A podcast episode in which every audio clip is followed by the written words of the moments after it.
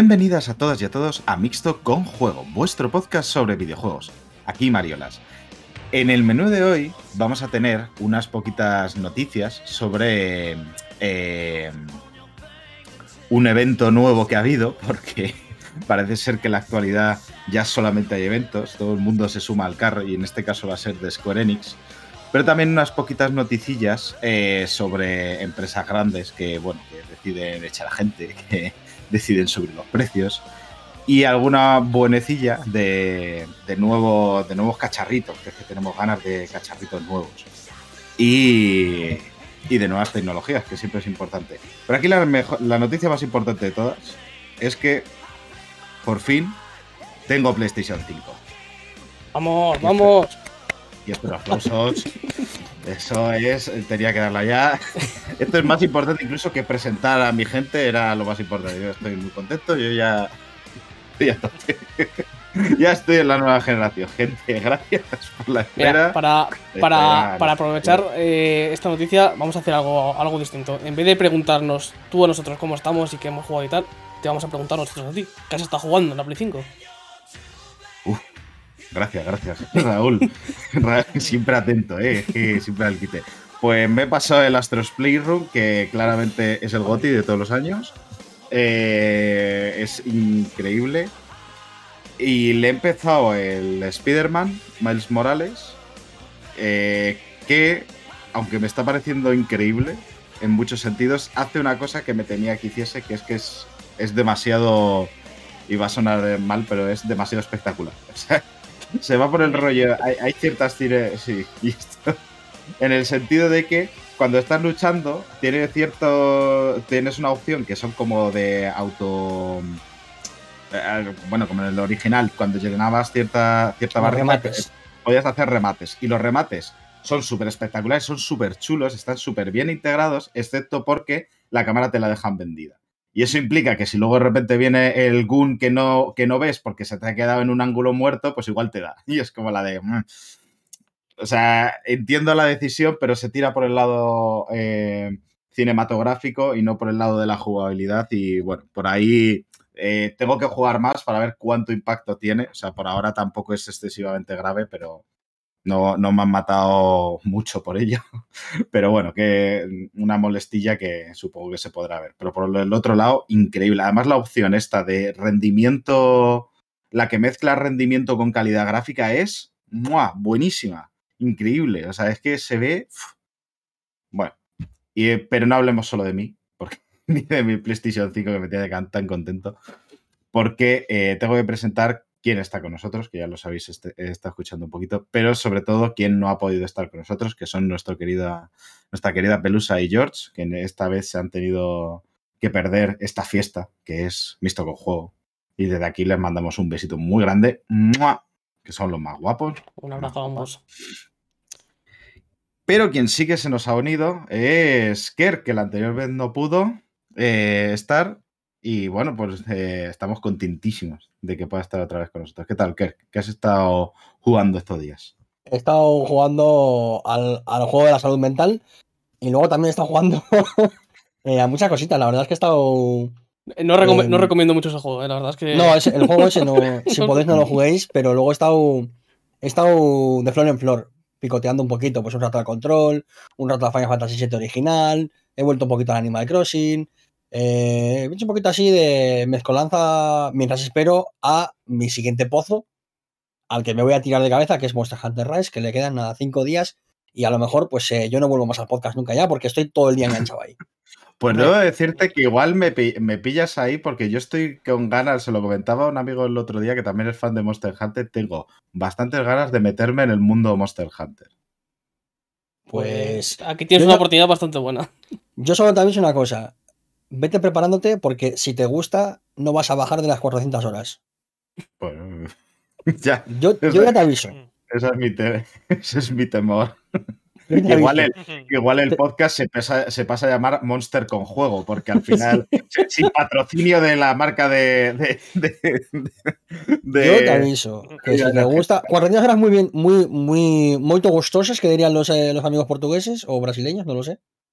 Porque diferente, diferente, o sea, es diferente. Perdón por el racismo sutil. Eh, muy, muy gustosas, pero, pero 400 horas mínimo, ya te, ya te lo aviso. O sea. Bueno, pero si están bien invertidas, están bien invertidas. Haré un paro para venir aquí a hacer el análisis, seguramente. Bueno, pues a ver si ahí me lo vendes, porque tendría muchas ganas. Em, y quien también tengo que presentar es a la razón por la cual nos podéis estar escuchando, que es, eh, como siempre digo, la sonrisa más bonita de todo Internet, que es Raúl. ¿Qué tal, Raúl? Muy buenas. ¿A qué se está jugando? Yo he estado jugando al DLC que ha salido del Doom Eternal, al segundo DLC. Ya me lo terminé de pasar la noche. Es puto increíble. Estoy flipando todavía. Es alucinante, alucinante. Son unos cabronazos, pero es increíble. No sé cómo coño lo hace ahí de software para cada vez que hacen, sacan algo nuevo superarse a sí mismos. Es alucinante. Cada mm. idea que tienen este nuevo DLC es una, una ideaza. Cada bicho nuevo que meten es una pasada. Es increíble, increíble. Es que qué puto juegazo, ¿eh? O sea, pero este es el último, además, ¿no? Sí, este sí, aquí, de hecho, termina la historia de Doom. Es decir, aquí termina Doom. no sé qué. No sé qué. No, a ver, lo venían anunciando ya desde hace bastante tiempo de que con este, este segundo DLC ya terminaba la historia de Doom. Ya, pero claro, entonces el nombre de Doom Eternal, como que dices, hombre, tan eterno no es. no. Es que el tema, al final, es como un poco bueno, no voy a decir nada, pero lo dejan un poco abierto, como para ciertas cosas y demás. Pero, pero en principio eso, ya a ver qué haces, hacen más con la saga. Pero por mí, si, hay, si terminan aquí la saga de Doom, yo estoy más que contento. ¿eh? Es decir, creo que han, cumplido con, con la, el, ¿cómo decirlo? La, la, herencia del Doom original y de que han cumplido con las expectativas de lo que se podría esperar de, de las secuelas de, del Doom original y que han hecho un trabajo, un trabajo increíble. Y no sé cómo podrían mejorarlo. O sea, yo creo que mm. es como. O sea, me sorprendería mucho ver una mejora con respecto a lo que yo he visto de Doom. O sea, no, si lo hiciesen, que no lo sé, vamos, serían dioses para mí, porque vamos, no, no entendería cómo son capaces. Yo solamente veo caída a partir de aquí, ¿no? sí, es que es eso, es que ya poco se puede hacer mejor. o lo haces otra vez y entonces igual ya se te empieza a hacer repetitivo, que es quizás la, como la preocupación que podrías tener, mm. o, bueno. Eh, y también tenemos aquí a, bueno, a una persona que siempre le gusta enseñar lo mejor de sí mismo, y no lo decimos porque le hayamos mm. visto los calzoncillos, que es a nuestro querido Sergio. ¿Qué tal? ¿Cómo estás? Buenas tardes, buenas tardes, muy bien, muy bien. ¿Qué se está jugando? Pues yo un poco como Kerr, jugando a muchas cosas. Eh, subimos a platino en Apex. Nos ha costado, pero lo hemos conseguido. Madre mía. ¿Cuántos hay en Apex? De, digo, de... Pues, de bronce, plata, oro, platino, diamante, masters y predator, creo. Hostia, joder, está bien, está bien. Pero platino es buen nivel, vamos. Luego, bueno, tampoco.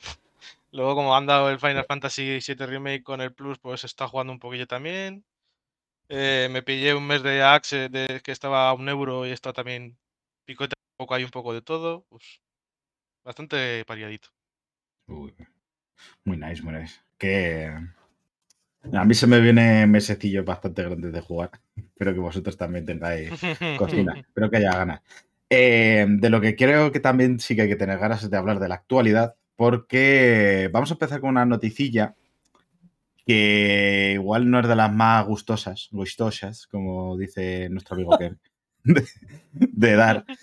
Eh, y es que Activision Blizzard eh, ha reestructurado su división de eventos justo en este año que ha tenido récord de, de beneficios. Un 12%, vamos, que, ha conseguido encadenar en varios trimestres. Eh, y ha decidido despedir a 50 empleados específicamente de su división de eventos en vivo, que son un poquito de, la parte de eSports, si mal no, he entendido. Y bueno, yo tampoco creo que sea una noticia que tenga mucho, mucho que comentar por nuestra parte, más allá de que a mí me apetecía traerla porque me parece que refleja mucho el, cómo piensa este tipo de empresas, que hmm. incluso teniendo beneficios deciden dejar a la gente ir.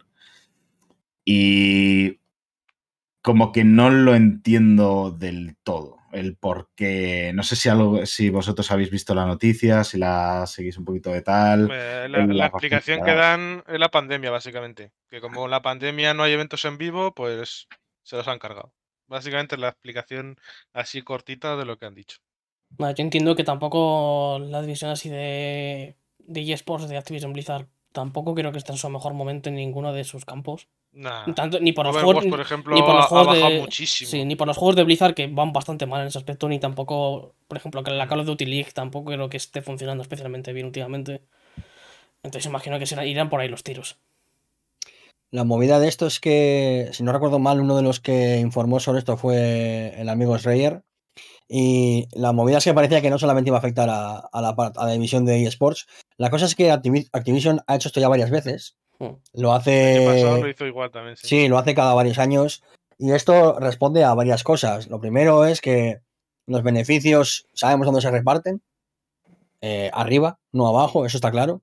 Y luego, aparte, que esto también responde muchas veces a dinámicas de, de que a los, a los CEOs se les, se les pide, por ejemplo, em, eso, pues reducir, por ejemplo, el gasto de plantilla un porcentaje, aumentar las ventas en otro porcentaje y se llevan 200 millones de beneficio, de pluses.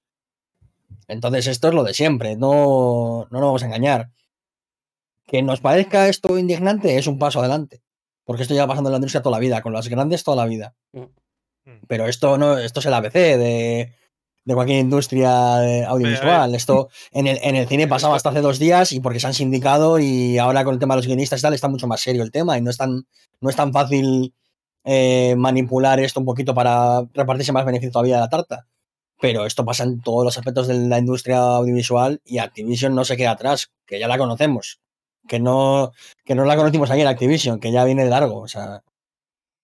Sí, lo, de, lo de dar una tarjeta de 200 dólares de Battle.net me parece un poquito recochineo, ¿eh? Es que...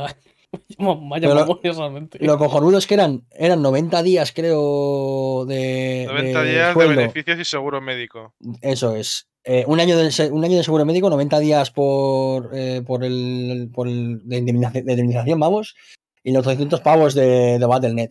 Y la gente estaba diciendo que en Estados Unidos esas condiciones de despido eran buenas. Lo cual. lo cual me parece ya. Es increíble, o sea, que eso, que eso parezca, o sea, un año de seguro médico y luego, y si no tienes curro, ¿Qué haces? Y, 90, días de, 90 pues días de sueldo, que es que imagínate, llevas trabajando ahí 10 años y te dan 90 días. Claro. Tres meses. Pero, pero tienes 200 España dólares en el En España me suena que si te despiden ellos son como 40 días por año trabajado, ¿no? O algo así. ¿Cómo sí, pero luego también tienes que meter luego pluses de antigüedad, etcétera. O sea, mm. eh, no es que estemos aquí para tirar cohetes tampoco, porque el despido cada vez se abarata más y es más, más sencillo para los empresarios, pero no estamos tan mal como para que te quedes sin sanidad. Claro, es es eso, que aquí. eso es lo más grave, claro, eso es lo más grave. Que, te puede, que es verdad que tenemos ese beneficio, no paremos de recordarlo, de que te puedes estar pasándolo mal económicamente, pero si te partes la pierna te van a tratar y no te van a hipotecar para el resto de tu vida. Por, por eso mismo, con lo cual, pues, no, no, se está, no se está tan mal como allí, pero aún así, pues, bueno, hay mucho, hay mucho por lo que luchar. Y aquí, es que lo de los 200 dólares de Walternet no lo había leído hasta ahora y, era, y es que es de verdad que una cosa... Es bastante grave porque, porque suena a recochineo bastante. O sea, suena, suena a, la sonrisa pícara de sé que te estoy jodiendo y encima me voy a reír, ¿no? Yo qué sé. Eh, es, eh, es algo que, una situación que tiene que cambiar, pero que no va a cambiar mientras mientras el sector esté ultraliberalizado y mientras sea un campo perfecto para la explotación laboral a través de la romantización del, trabajo de tu vida haciendo videojuegos. ¿no? Bueno, ya sabemos lo que hay. Tampoco. Sí, no, sí, la Activision no, viene de ahora. Pues, sí, la noticia de Anite dice que, por ejemplo, en octubre cerraron la oficina en Francia y le dijeron a los trabajadores, oye, que os, eh, que os trasladamos a Londres. Como si eso, ¿sabes? Te cambian de país. y con Brexit y todo. Y claro, la mayoría no pudo irse. Creo que pone aquí que 400 de los 400, la mayoría no pudo irse. Mm. es que, pero, luego otro estudio, tal. Pone que en los últimos años han despedido a más de 800 personas en Activision. Aunque puedas irte, es una movida. Tú estás dejando, o sea, tú tienes un arraigo también, tienes unas amistades, una familia, un lugar en el que, en el que has hecho tu vida, quizás una casa, una hipoteca. No es solamente la cuestión de yo vivo solo, no tengo pareja, no tengo hijos, no tengo familiares cerca, me puedo marchar. Que también tienes un arraigo a donde vives y al, al sitio que consideras tu hogar y que te diga de repente un señor, oye, ahora estos 400 empleados me los quiero llevar aquí porque me sale más barato por no sé qué y porque me llevo un plus de puta madre por hacer esta gestión. Y tú tienes que cambiar toda tu vida por eso. Bueno, es que es, que es este tipo de pensamiento que a mí me toca bastante los cojones dentro de estas empresas de el recurso humano, que a mí me parece que es la, quizás la frase más terrorífica de, son números los Trabajadores. No, que parece que es como si estuvieses moviendo maquinaria, de decir, ah, pues esta máquina que tenía aquí, ahora no me viene bien, me la muevo a este otro sitio. De no, son personas, son no son recursos. O sea, que, te quiero, decir que te mueven, te mueven de Madrid a, Ávila, es una putada, pero estás a dos horas de tu casa. Pero es que de Madrid, de Francia a Londres, es que tienes que pasar, cogerte un puto avión. Bueno, dependiendo del sitio de Ávila, igual llegas antes de Francia a Londres, ¿eh? También, te digo que. Pero sí, sí, sí, te entiendo perfectamente. Un ejemplo, es un ejemplo, joder. Sí, sí, sí, sí, sí. Que, te, que estoy contigo. ¿eh? O sea, más allá del chiste, es como, bueno. Mm, pero que, pero que es que eso, ya te, ya te jode que, por ejemplo, eh, a mi padre, por ejemplo, cuando hace un montón de años, cuando trabajaba en una, en una empresa de aquí de Madrid, le cambiaron de desde donde trabajábamos, desde, bueno, no recuerdo dónde era, pero desde un sitio a donde vivo, donde vivo ahora mismo, en Alcalá de Henares, y le jodió, le jodió vivo eso, se tuvo que mudar aquí al final. Y después, al cabo de años, le, movieron otra vez la oficina a tres cantos. Es una de. Y ya, pues obviamente no podía, no podía volver allí a vivir allí. Y es que es una putada. Y, solo es eso, cambio de unos cuantos kilómetros en, la propia comunidad. Es que, que te cambien a otro país. ¿Qué coño? Es que te cambia, te destroza la vida. Es que es completamente cambiar de vida. Sí, pero bueno, estas prácticas son legales y están, están acorde a una legalización y a una, legislación y, ya está. Y la, típica, la típica mentira esta, ¿no? De eres libre de no, de no querer trabajar en, Activision. Ya, bueno, no, pero, la vida no va así, ¿sabes? Quiero decir. Eh, libertad o comunismo, ¿no? Ya nos lo dice. sí, ya lo dice Ayuso, sí. Al final sí, eres libre de, eres libre de decir no quiero trabajar en Activision, no me voy a mudar a, a Londres. No, no sé, no, no quiero aceptar esas condiciones de trabajo. Bueno, no es tan sencillo como eso, ya lo sabemos. O sea, mm. no es tan sencillo como decir no quiero seguir trabajando y, ya está, porque, porque... También te digo que eh, vaya mierda de libertad tener que elegir entre quedarte en la calle o tenerte que ir a vivir lejos de tu familia. De sí, bueno, pero a ver, ya sabes que hay la libertad entre elegir entre esas dos opciones, pero es que las dos opciones son mierda, vaya mierda. Hay, hay gurús de la derecha que te dicen que, pasar hambre no es un condicionante para, para tus elecciones, que eliges libremente aunque pases hambre. Bueno, pues eh, tú eliges ser imbécil libremente también, así que no pasa nada. Pues con esta bonita frase nos vamos a ir a la siguiente noticia, que tampoco es excesivamente mejor. Em, y es que Nvidia eh, va a duplicar el precio de suscripción de, suscripción premium a GeForce Now. Que, que, bueno, salió de beta a principios de 2020, del año pasado y demás, este, este servicio, y que tiene una versión gratuita, que lo que pasa es que tiene con una cola bastante tocha al parecer y que mm, solamente puedes estar jugando como una hora máximo.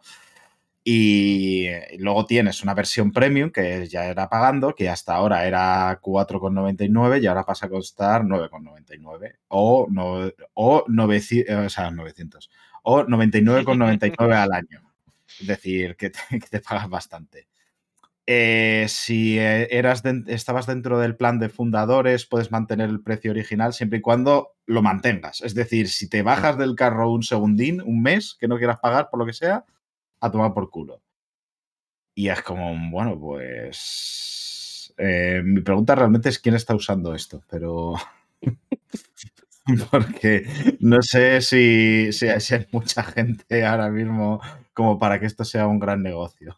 Pero... A ver, hasta ahora era la opción, la más atractiva de todas, verdad. Pero... En la noticia pone que tienen 10 millones de suscriptores. Sí, eso es verdad. O sea, tiene 10 millones de suscriptores. de usuarios registrados. Pero también, ahí, está, la cosa, que igual muchos de esos 10 millones de, usuarios registrados es Peña que fue, lo probó, la versión gratuita, le dio la hora que le permitían y dijeron, yo no vuelvo aquí. Y ya está. Bueno, pero eso es lo de siempre. Probablemente con Game Pass, por ejemplo, cuando dicen que tienen tropecientos millones, pues la, igual muchos somos de los que pagamos un euro cuando hay una oferta de tres meses un euro o un mes un euro, ¿sabes? Evidentemente, los datos, como no están. Siempre se hacen trampa con estas cosas. exactamente, como no están publicados, son suyos e internos, pues al final te pueden decir un poquito lo que quieran. Mm. Pero no sé, es que mm, tú, lo probaste, ¿no, eh, Raúl? Yo este lo este probé, pero hace ya bastantes años cuando estaba todavía en beta y es el de los que he probado el que mejor, mejor funcionaba, la verdad. Y eso que lo probé cuando estaba en beta todavía. Y me sorprendió bastante que iba, iba bastante bien. Y ah, bueno, que no, lo, que no, le he dicho este servicio por si no lo sabe que, de cuál hablamos. El GeForce Now es un servicio de streaming en nube, estilo mm. eso, Stadia y demás. Que, yo eso es. Que, eso, hasta, hasta ahora me parecía el más atractivo de todos los que había. El más interesante. Era más o menos barato, 5 euros al mes tampoco me parecía este me parecía un buen precio y te permitía jugar con toda tu biblioteca de Steam y demás. Me parecía que estaba bastante bien. Ahora por 10 euros, a lo mejor ya es un poquito de más. Pero bueno. Imagino que lo, harán, porque la gente lo va a seguir pagando, digo yo. Porque además tienes que seguir comprando los juegos, o sea... Claro, sí, sí. Mm. Pero lo bueno es que al final utilizas tu librería de Steam, entonces ahí puedes conseguir muchos juegos gratis, eh, ofertas y demás. No es como Stadia, que Stadia te decía, pues te saco el Red Dead Redemption 2 a 60 palos. Y te lo tienes que comprar de esa forma sí o sí, no puedes comprar una que hay por otro lado. Y que en este, o sea, en, esencia yo los veo bastante similares. La diferencia clave es que eh, el, Nvidia usa la plataforma de Steam, que es algo que ya tienes hecha, o sea, la mayoría, mucho, o sea, muchos jugadores y jugadoras tienen ya sus bibliotecas en Steam hechas, con lo cual puede interesarles este, este, eh, este servicio para poder jugar a lo mejor un juego puntero que de otra manera no serían capaces de jugar. Sin embargo, Stadia era un, eh, parte del fracaso es el rollo de tú tienes que atraer a, a gente aquí. O sea, ¿por qué voy a quererte comprar a ti y no a otros, más allá de tu servicio? ¿No? Mm. Y. Claro, al final aquí estás utilizando ese Steam, que ya es algo que está construido desde hace mucho tiempo. Sabes que en principio va, vas a seguir teniendo los juegos, ¿no? Es que con Google al final el problema, uno de los problemas era que no sabías qué iba a pasar, de que lo mismo eh, te desaparecían los juegos en dos años, porque Google es así. Con Steam, pues al final tienes bastante más confianza y, y sientes que es más tuyo el juego. Por, por toda la trayectoria que tiene ya. Claro, esto me resulta un poquito más ya viéndolo de manera global, que mm, después del batacazo de, de Google Stadia, que ya se puede un poquito decir que igual remonta en un futuro, todo lo que quieras, pero ahora mismo está bastante hundido en el lodo. Pero esto, sin embargo, significa una apuesta, porque realmente subir el precio no es, eh, solo es, es, un movimiento de seguridad, de decir, oye, mira, yo aquí creo que puedo ganar más dinero, creo que hay esto, voy a, voy a hacer este gesto. O sea, esto desincentiva a compradores y eso asume que en realidad es lo suficientemente bueno como para seguirlo atrayendo aunque aumentes el precio. Y me sorprende porque... Mm, hasta hace unos cuantos días estábamos casi como dando por muerta la opción de juego en streaming y parece ser que esta gente no, ha recibido la noticia o piensa bastante distinto. También a, ver qué tiene esto también que ver con cómo está Nvidia ahora mismo con su mercado de tarjetas gráficas, porque bien no está yendo. Les cuesta mucho sacar tarjetas gráficas y encima se vende a los mineros, que muy buena imagen eso no da tampoco y a lo mejor están jodidillos de pasta por todo lo que está pasando con las criptomonedas y demás. A lo mejor es por eso, por lo que han subido el precio, porque necesitan sacar dinero de algún lado. No lo sé. es pura suposición esto, pura especulación, vaya. Yo, diría que no. Yo diría que responde más a un estudio de marketing de mercado y saber las posibilidades que tienes de aumentar el precio eh, en base a los usuarios que puedes perder y los que puedes ganar. Yo creo que ahí no.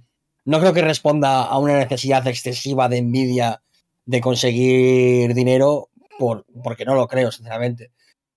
Más, más bien creo que es un, el hecho de que saben que pueden subirlo a 10 pavos y, es un precio que se puede aceptar porque el mercado de las suscripciones está más o menos establecido.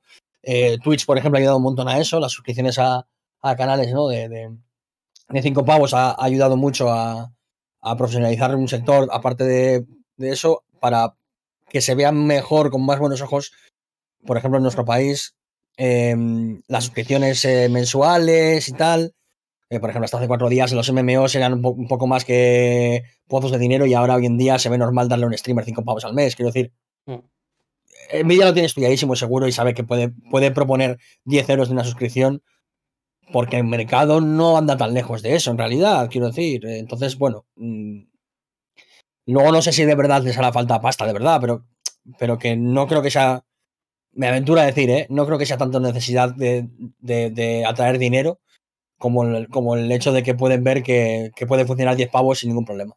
Mm. A ver, de momento creo que sí que, no sé, ¿cuánto costaba Stadia? Es que no recuerdo ahora mismo. Pues todo más o menos lo mismo, 10 euros o así, ¿no? Mm es que Stadia tiene un modelo tan raro que es que es. Pero ah, es decir, más o menos está en el precio del resto de la, competencia. Es decir, eh, sí, por eso digo que. Game Pass al final eran 13 euros al mes. Claro. Y Stadia más o menos lo mismo. Entonces, imagino que también. Pero aún así, creo que Nvidia le, le podía llegar a interesar ser la opción barata. Porque al fin y al cabo. O sea, vale que Google, se, vuelvo a repetirlo, se la ha pegado.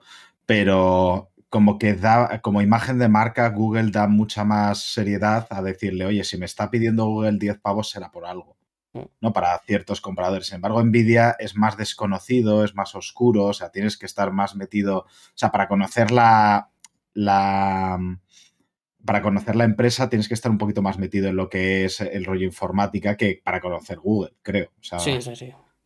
Entonces, mm, creo que en ese sentido le podía venir bien. Que lo habrán estudiado, como dice Kerr, que habrá hecho el estudio de mercado y ha dicho, oye, ganamos más pasta si hacemos esto, aunque perdamos X personas. Pues adelante y ya está. Y no creo que estén mal de dinero porque no sé, bueno, aquí voy a decir igual una catetada, pero lo de vender a los mineros realmente sigue siendo vender, con lo cual les da igual que vaya uno u otro. O sea, a la larga puede, ser, puede tener ciertos efectos, pero ahora mismo se están embolsando el dinero, está en las arcas, vamos.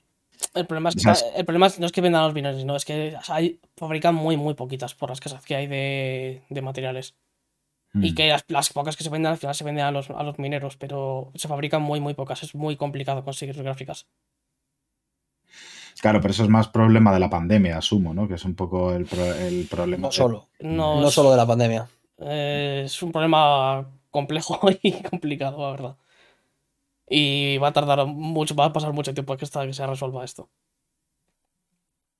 Es que al final están compitiendo todos por los mismos materiales, las Play, los móviles, las sí, sí, eh, están todos pegándose ahí. Hay escasez de conductores y de, de ciertos, y de ciertos materiales y, y no tiene pinta de que la cosa vaya a solucionarse pronto. Stadia, lo que acabo de buscar son 10 euros. Está bien 10 euros. Sí, pues sí, igual lo, lo, que han hecho es equilibrarse al mercado, pero yo es una subida que todo el mundo pues, que se veía venir, ¿no? Yo este el precio de 4.99 lo veía muy eh, precio de introducción mientras está un poquito probando como el Gamepad de PC también. Que mm. al principio iba a tener un precio más asequible y en cuanto pasara un poco de tiempo subir a los 10 euros.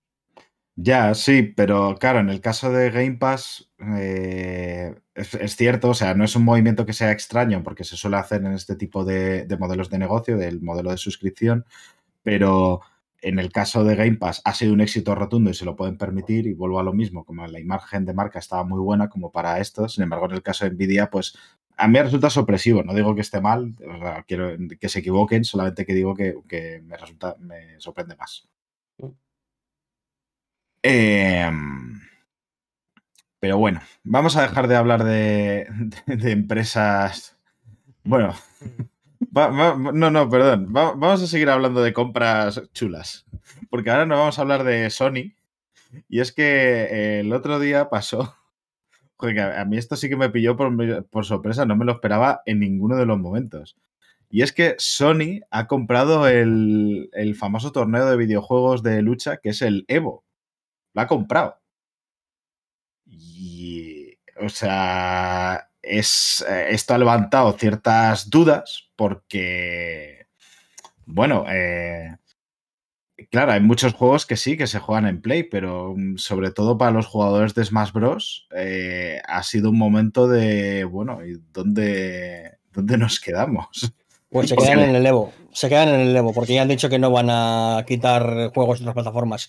Que lo que hace Sony es básicamente auspiciarla, que no, que no va a obligar a nadie a jugar al, juego de lucha aquel que sacó Battle Star, no me acuerdo qué era. Battle Royale Star, sí. Ese, bueno, ese. ¿Tú te crees que me acuerdo del nombre de esa mierda? Por favor. No se acuerda nadie. ¿Te acuerdas tú? Pues no sé por qué. Que la verdad es que mal, supongo. El Smash Bros. de Sony. Que ya, ya lo que le faltaba un poco a los jugadores del Smash, ya que se queden sin el Evo. Es decir, ya Nintendo les chapa todo y ya encima solo les quedaba el Evo como para que les quiten eso. No, ya, ya, ya han dicho que no van a. que, no van a exclusivizarlo, digamos, que no van a hacerlo eh, el, el, Evo PlayStation, digamos. Sí, es la buena eh, y, yo, y de hecho creo que ha habido como mucho alarmismo con esta noticia. Yo no sé por qué. Yo llevo unos cuantos años siguiendo el Evo de manera ligera, digamos, no soy un ávido consumidor, pero bueno, me, paso por ahí, veo cositas. Y Evo estaba muy mal. Cualquiera que haya visto el Evo los últimos cinco años sabe que el Evo estaba muy mal.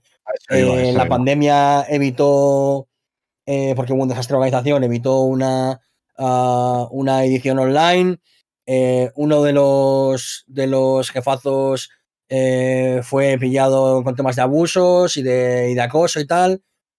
Y realmente Leo estaba muy mal y, peligraba mucho, más luego el tema de eso, pues del tema del Smash y los problemas que ha habido. Y a mí me parece que esta compra es más positiva que negativa. Evidentemente todo tiene luces y sombras, todo tiene grises. Veremos qué pasa y cómo, y cómo Sony pretende monetizar el Evo, porque lo va a hacer, porque, porque es Sony y quiere ganar dinero, evidentemente.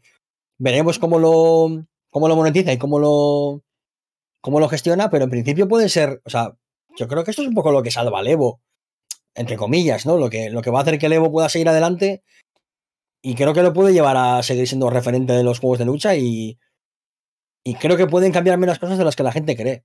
Em, no sé, eh, ya solo pensar que, por ejemplo, el Evo va a aparecer en las retransmisiones de la PlayStation 5, por ejemplo, en, el anuncio de, de, la Store, por ejemplo, cuando pases te va a poner el Evo y tal, y descuentos de juegos, tal. Creo que puede haber una retroalimentación muy interesante que puede acercar a gente que a lo mejor no es tan fan de ver eventos al Evo. Y eso es bueno.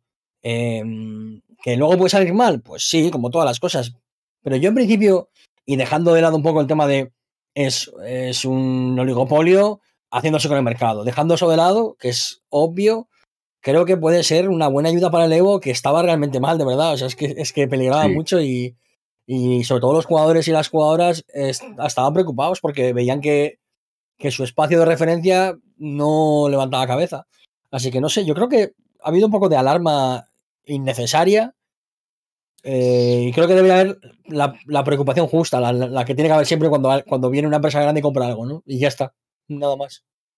Sí, yo creo que esto responde un poquito a, como ese alarmismo que se genera, más un voceo absurdo a nivel de, un poquito de guerra de consolas, ¿no? De que ya porque un Sony compre, porque Sony compre esto no significa que vaya a hacerlo exclusivo, que va tal, como dices, va a intentar monetizarlo de alguna manera, evidentemente, porque es una empresa, no está para regalar dinero, pero eh, no significa que tenga que decir, ah, pues ahora solo los míos, solamente vas a tener los míos, me he apropiado de esto y esto es mío y hago lo que quiero. Mm, y estoy de acuerdo en que creo que es buena noticia porque relanza un, evento que yo hasta cierto punto considero que es, eh, dentro de lo que es el mundo videojuegos, es icónico. O sea, es una, es una cosa de referencia, es importante. Incluso, aunque no lo sigas, aunque no te gusten los juegos de lucha, eh, es importante el Evo. O sea, es un sitio que ha dado, o sea, quiero decir, los eSports, lo que es los eSports, nacen de este, de este evento prácticamente. O sea, mm, quiero decir que esto estaba antes de que hubiese, de que hubiese ligas, de cualquier otro tipo de ligas y demás. Con lo cual, a nivel cultural, de, la cultura que estamos viviendo ahora mismo, Evo es relevante por eso, por ser iniciador de, de un movimiento que son los eSports, desde mi punto de vista. No, y aparte no solo eso, que es que hay gente que está viviendo de esto. Hay gente que se dedica a, ir al Evo y de ahí coge tracción de público y luego emite en Twitch y, mm. que, vive de este, vive del circuito profesional, digamos. Y, es gente que tiene un amor eh, tremendo por un juego o por, varios juegos, que le dedican horas, que, lo exprimen al máximo. Y es gente que, es, que con, con gran pasión y con gran dedicación que, vive de esto y que quitarle el Evo puede significar un problema muy serio a, nivel ya laboral de esta gente que ya no solo los, propios jugadores, sino todo lo que está alrededor. Eh, de empresas que están por ahí metidas, trabajadores, eh, el evento en sí, la gente que va a trabajar allí. O sea, que, realmente sería una pena además eso, que un evento tan icónico como el Evo eh, desapareciera además. Y creo que, mm. creo que Sony ha sido inteligente, o la gente del Evo y Sony a la vez, en salir lo más rápido posible y decir, calma, no vamos a quitar ni a poner nada, en plan, esto se va a ser exclusivo de Sony, no va a ser esto lo que va a pasar. Calma. Y han sido muy poquito eh, ambiguos en ese sentido, y creo que eso es bueno, creo que eso demuestra que, que Sony a veces, a veces, algunas veces, hace bien las cosas. y a veces. En comunicación, ¿no? claro, ¿no? A, veces tiene esas cosillas. A veces es un desastre total. Lo sabemos y lo hemos criticado aquí mismo. Muchas veces es un desastre total, de hecho, para ser sinceros. Pero a veces tiene este, estos momentos como cuando, yo qué sé, como cuando le da carretas de dinero a, Fumito Ueda para que saque de las Guardian y sabiendo que no va a poder eh, recuperar toda esa inversión ni en 3.000 años. Bueno, veremos a ver si esta es una de esas ocasiones en las que, en las que Sony hace algo guay, que está ganando algo por lado, que no, esto no es, no es em, eh, ganar puntos de karma y ya está, que esto, esta gente gana publicidad. Eh, ya sabemos cómo funciona hoy en día el, el ecocapitalismo también, todas estas mierdas. Pero, pero bueno, la parte buena es esa, que el Evo se mantiene, sabemos que el Evo tiene por lo menos un año más y, veremos qué pasa, si mejora o empeora y si, el año que viene el Evo es una mierda, pues lo diremos y ya está. Exacto. Eh, pues vamos a seguir hablando, si os parece, de Sony, de porque aparte de, de, comprar torneos de videojuegos y cositas así, también se dedican a hacer eh, tecnología eh, y mm, para la nueva generación, que por cierto, os he dicho que tengo ya por fin la PlayStation 5. Eh, está. No, no, no. no, ¿Qué, tienes que? ¿Qué tienes que? ¿Has dicho? Que, estoy en la nueva generación, cago la leche. Y es que esta noticia me viene muy bien porque se han mostrado los nuevos mandos para la realidad virtual que va a haber para PlayStation 5. Que tienen esta. Mm, lo primero, que quiero preguntaros es la forma. ¿Qué os parece? A mí me gustan bastante. Guapísima. Está bastante bonitos. O sea, además como muy, muy elegantes. Muy. Este, están. Tiene como una suerte de. Mm, para describirlo un poquito para nuestros oyentes de podcast.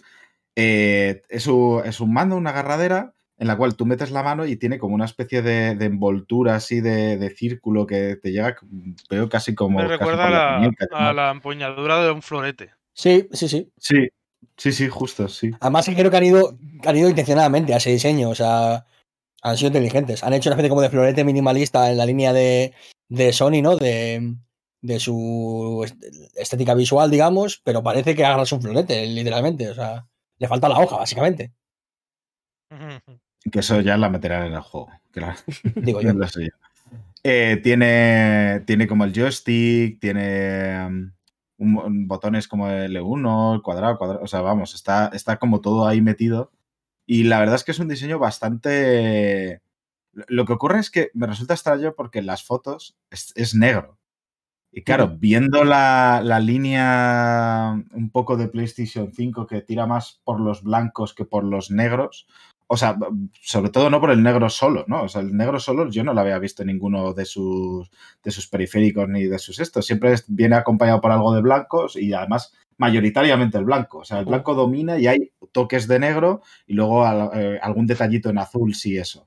¿no? Es un poco como, como, la línea que lleva la PlayStation 5. Sin embargo, estos mandos rompen con eso completamente. Son negros completos. Me ha sorprendido bastante. veremos el casco, que seguramente tendrá blanco, porque las VR originales de, de Sony tenían blanco, imagino que el casco tendrá, tendrá blanco por doquier. Imagino que eso será lo que un poco reconduzca la estética, ¿no? Porque sí que es verdad que es raro que sean negros totales, pero yo a mí me parece bien, ¿eh? Igual tampoco es la imagen final, ¿eh? Igual tampoco es la imagen final. Puede ser simplemente puede ser, que se vea la forma. Pero es raro porque lo han eh, porque esto no es una filtración, esto es algo que han presentado ellos. Claro. Si han presentado esto, esto ya mm, sería, debería ser definitivo. También es cierto que es raro que presenten los mandos y no presenten el casco. No, normalmente como que esperarías ver, primero el casco y los mandos. Tiene pinta de que va a ser bastante más innovador y el casco probablemente sea muy continuista. Simplemente que le pongan a lo mejor cámaras para traquear los mandos y que en lugar de 80 cables tenga uno, y, pero el casco probablemente en cuanto a la forma sea muy parecido. Mm. Entonces esto impresiona más, el mando este está bastante guapo también, da que hablar. Sí, no, no, sí. Pero que es raro no presentarlo con el casco, ¿no? También creo que responde una, con la a Play una... 4, por ejemplo, enseñaron también, creo, el DualShock antes que la consola. Y con la Play 5 creo ya, también.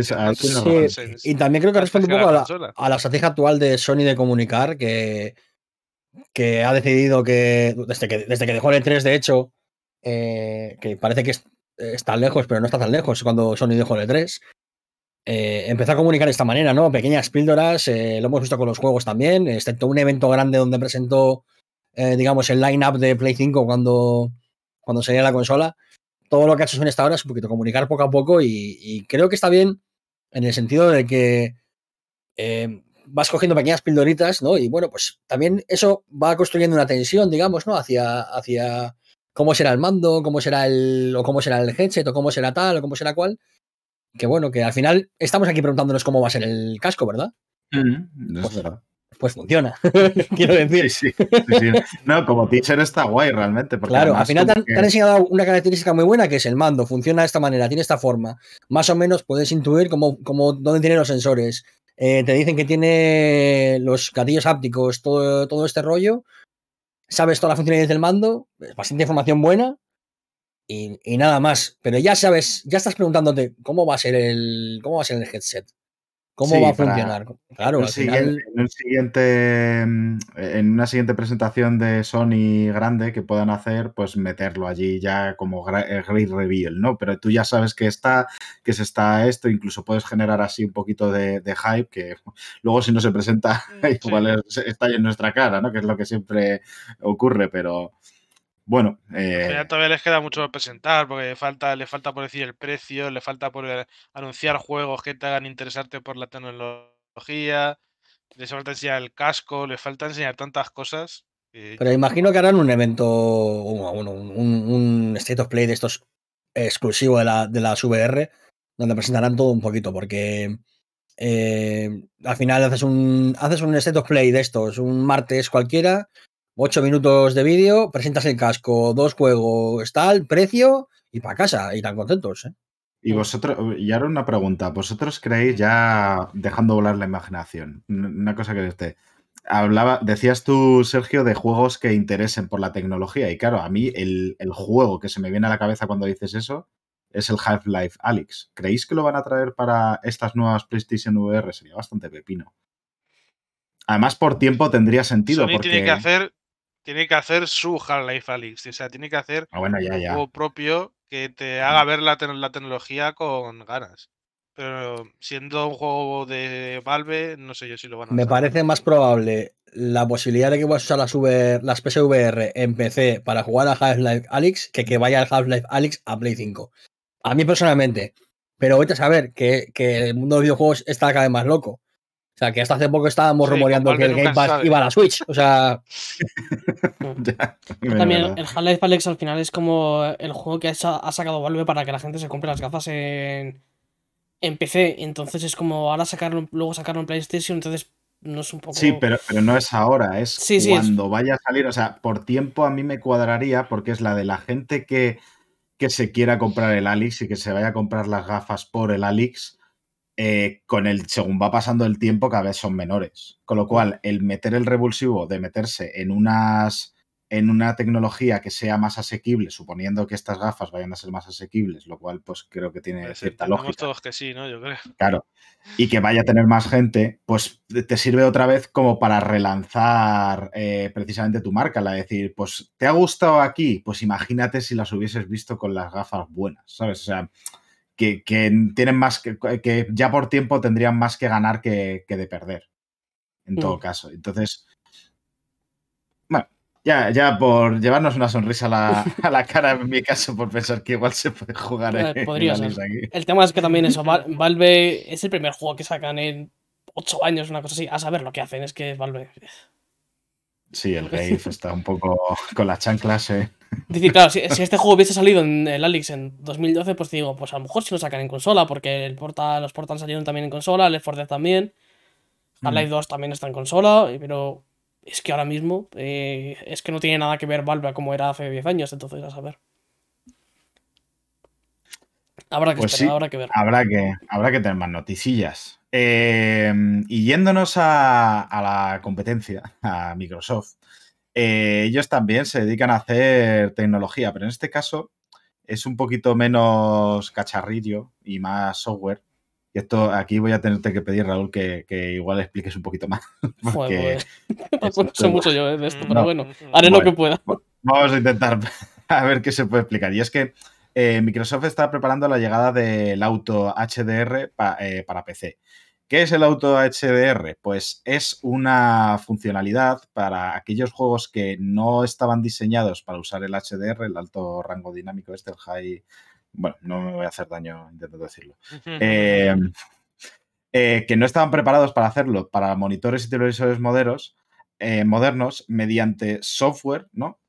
que se pueda implementar con, con un poquito de este rollo. Que, y que va a ser compatible con más de mil juegos. supongo ahí, ¿no? Con más algo de juegos. Ya, aquí ya me pierdo un poquito más. Que va a ser em, eh, para quienes usen DirectX 11 y también el 12. Y mm, que eso, más de mil juegos en PC va a ser compatible con esto. Em, ya está disponible para hacer pruebas en Windows 10. Es lo, que nos dice, se puede, se puede activar para ver si te puede funcionar y demás. Yo, como no tengo esa funcionalidad, pues no lo he probado, la verdad. Pero bueno, pues buenas noticias, vamos. Sí, tampoco puedo contar mucho, más de lo que has contado tú porque lo has explicado bastante bien. Una cosa que hace para que funcione el HDR en juegos que no funciona el HDR de forma nativa. Poco más. Para esto, por lo primero, tener un monitor HDR. Yo no tengo un monitor HDR, así que me tengo, me que aguantar. Pero lo habéis visto, es que nunca he visto HDR, o sea, la diferencia real. Yo, tengo HDR en el monitor este, un HDR normalito, HDR10, no es eh, lo más espectacular porque mi, monitor es, es una gama media-baja, digamos, y se nota mucho, se nota mucho. Mm. ¿eh? Mm, juegos como, por ejemplo, em, Final Fantasy XV, tiene una diferencia abismal con el HDR o sin el HDR. Y está guay. A ver, no es la cosa más loca del mundo sin la que puedas vivir, digamos, como la diferencia que puede haber entre 1080 y 4K, que se nota una barbaridad. Y yo ahora mismo, cuando vuelvo a 1080, me duele un poquito el corazón. Cuando juego a Animal Crossing, por ejemplo, en el dock, después de haber jugado a Control eh, en 4K, me da un poquito de dolor de corazón, la verdad.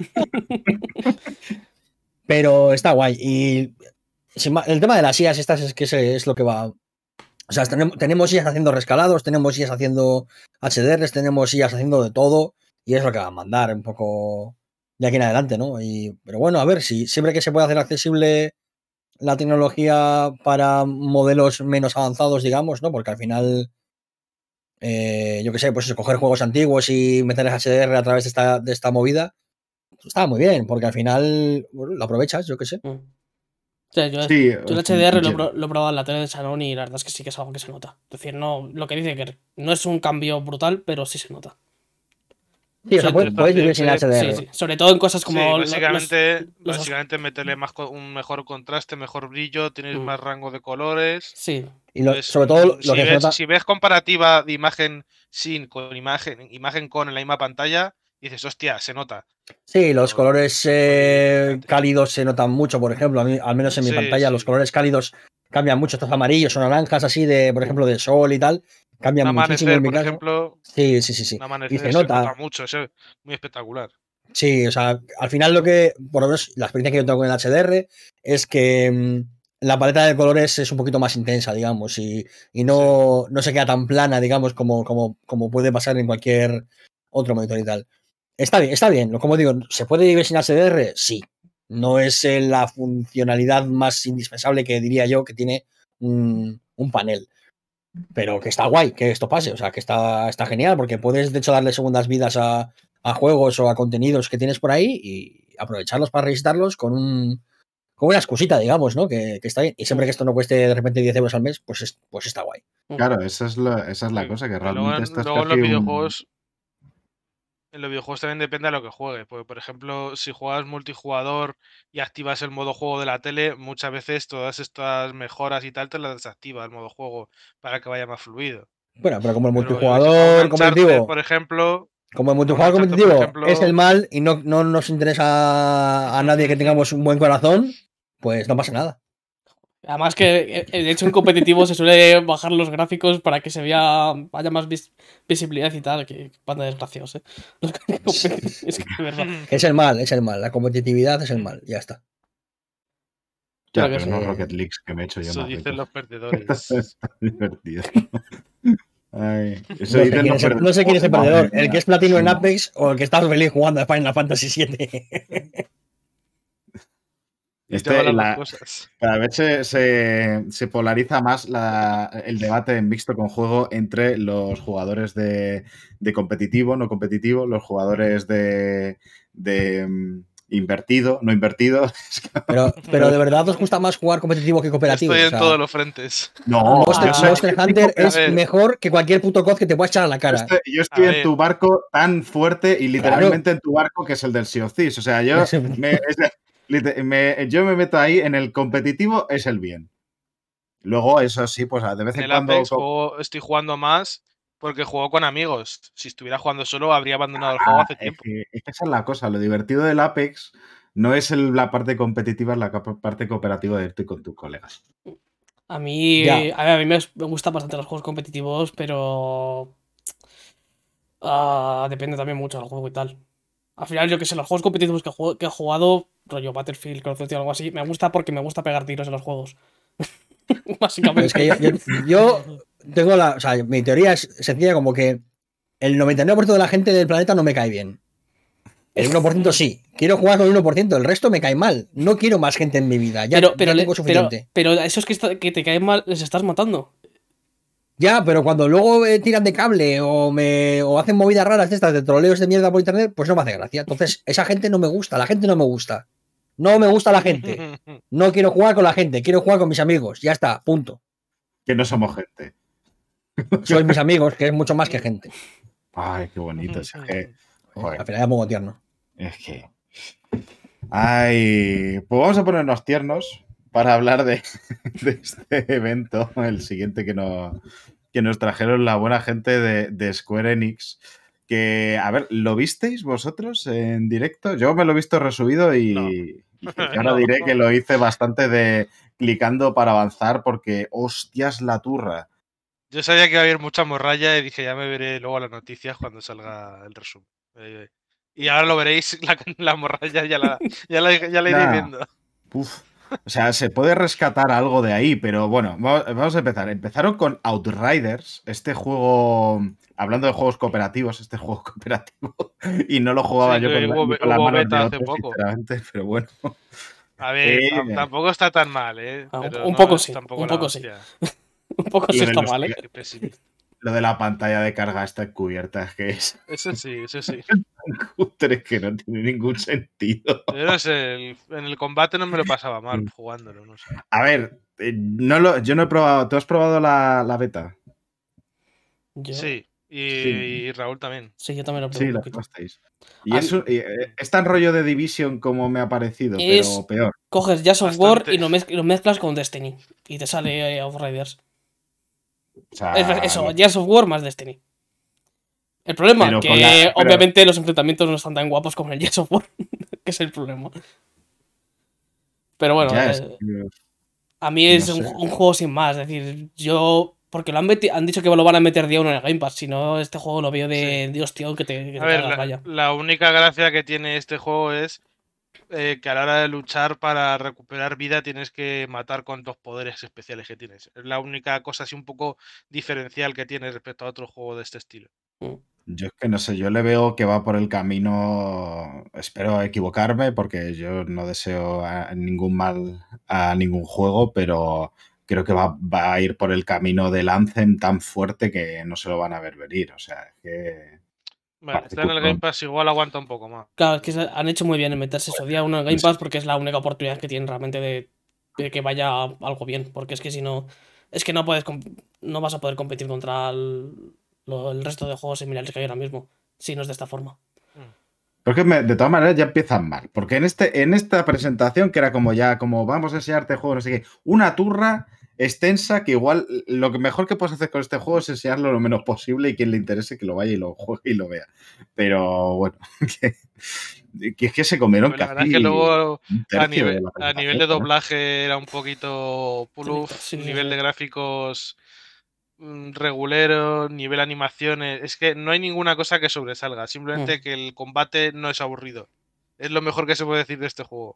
ya, pero, pero, la, pero la cosa es que el combate no será aburrido, pero es que tienes juegos ahí que le dan mil vueltas. El propio Gears of Claro, no, incluso a mí, por ejemplo, no me gusta el Destiny, no me gusta el Destiny, pero el gameplay del Destiny es muy bueno. Entonces, si vas a ponerte a jugar a un juego de estos por el gameplay, te pones antes el Destiny 2, que además es free to play, que este.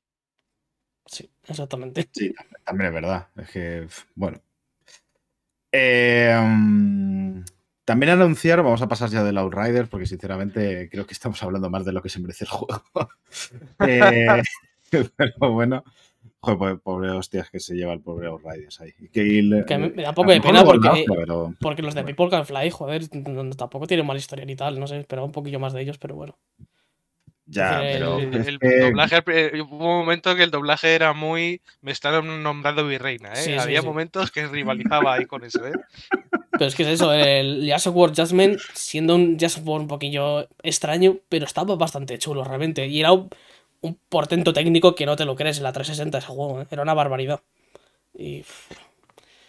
Ya, pero, pero el problema es muchas veces cuando metes el componente online ahí a capón sin ningún sentido porque te han obligado desde, desde arriba. O sea, cuando el proyecto es vamos a hacer un juego online y no vamos a hacer un juego y luego puede ser online. O, o sea, sí, sí, sí. como que tiene que estar obligado, pero bueno. Eh, bueno, eh, también anunciaron eso, la, mm, una trilogía eh, para Tomb Raider, el Tomb Raider Definitive Survivor Trilogy que son los tres juegos de, de Tomb Raider estos nuevos, de la esta sí, ya se había filtrado. Eh, pues eso, en un pack para quien quiera jugarlos y demás. Eh, ¿Vosotros lo habéis probado? Estos juegos. Yo la verdad he pasado todos, creo. Sí, yo yo tengo a los tres. Sí. Y joder. Yo tengo un platino en los tres, creo. Han envejecido un poquito más, la verdad. ¿eh?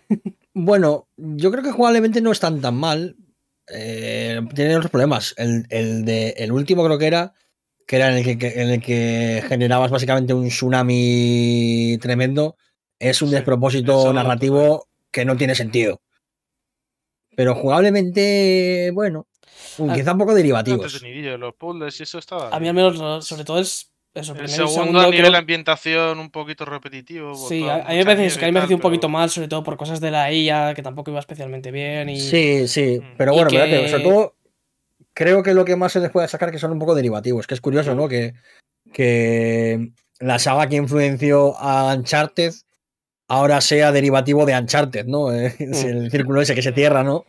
Bueno, eh, está bien, pero no sé, igual está... Sobre todo, sobre todo el primero. El primero es el más derivativo, con los otros intentaron hacer cosas así un poco más propias, por el que, por ejemplo, en el tercero hay muchas tumbas, así bastante, cosas así bastante guays, que son, pues, no son tan derivativas, pero sí, el, original, por ejemplo, el reboot es un Uncharted con Lara Croft. Yo lo que no veo mucho es la necesidad de esta trilogy, porque los juegos han estado por separados, han estado a 3 euros prácticamente para comprárselos. Me parece raro que, no sé, es que bueno, no sé, ahora imagino que hay fans que están encantados, eso. Yo no le veo tampoco tanta necesidad. alguien quedará, pero vamos, iba a decir, bueno, igual por el reboot original que salió en Play 3, pero luego salió también en Play 4. Es que por eso digo que, y han estado muy baratos. que 4 están los tres. De hecho, están, baratos. están rebajados ahora mismo y se puede comprar por 3 euros o 4 cada uno. Es lo que te digo, que no es, y además no es la primera vez, ¿eh? que llevan tiempo bajando a 3, 4 tanto, euros. Pero... Ya, han estado en servicios de Game Pass. 10 eurillos, así, han, estado, han estado en Game Pass, han estado en el Plus, han estado varios de ellos. Entonces, no sé qué necesidad de una trilogy.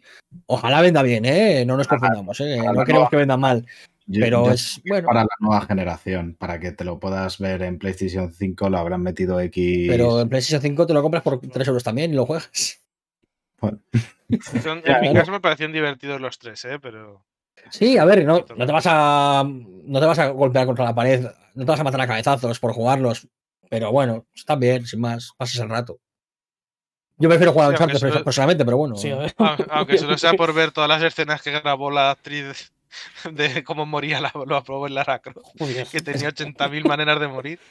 Algún día podemos hablar de, de, las cosas que me parecen mal en Tomb Raider, pero como juegos están bien, te lo pasas bien, te lo diviertes. Mm. Sí, me acuerdo, no sé si en el primero, que una escena en el río que había una, te ibas, te caías en un río de agua bravas y, había una escena que le atravesaba la rama así. sí, sí. Y me acuerdo también el primero, te caías al, al, mar y te empezaban a golpear las rocas y era súper desagradable. muy bestia todo, muy exagerado. Yo solo, voy a decir que a mí lo único lo que me parece peor de los Tomb Raider es que son excesivamente paternalistas y tiran muchísimo del rollo de eh, jugador hombre quiere proteger a una Lara que está venga a pegar grititos porque no hacen nada más que pasarle putadas todo el rato. Y me parece muy problemático porque en su momento se tomó a estos Tomb Raiders como ejemplo de protagonista femenina fuerte y fue como, macho, eh, muchos problemas aquí. Dejando eso de lado, ya digo, como juegos están divertidillos, tienen sus tumbitas, sus puzzlecitos y tal, y, están guays, no son, no son terribles, desde luego.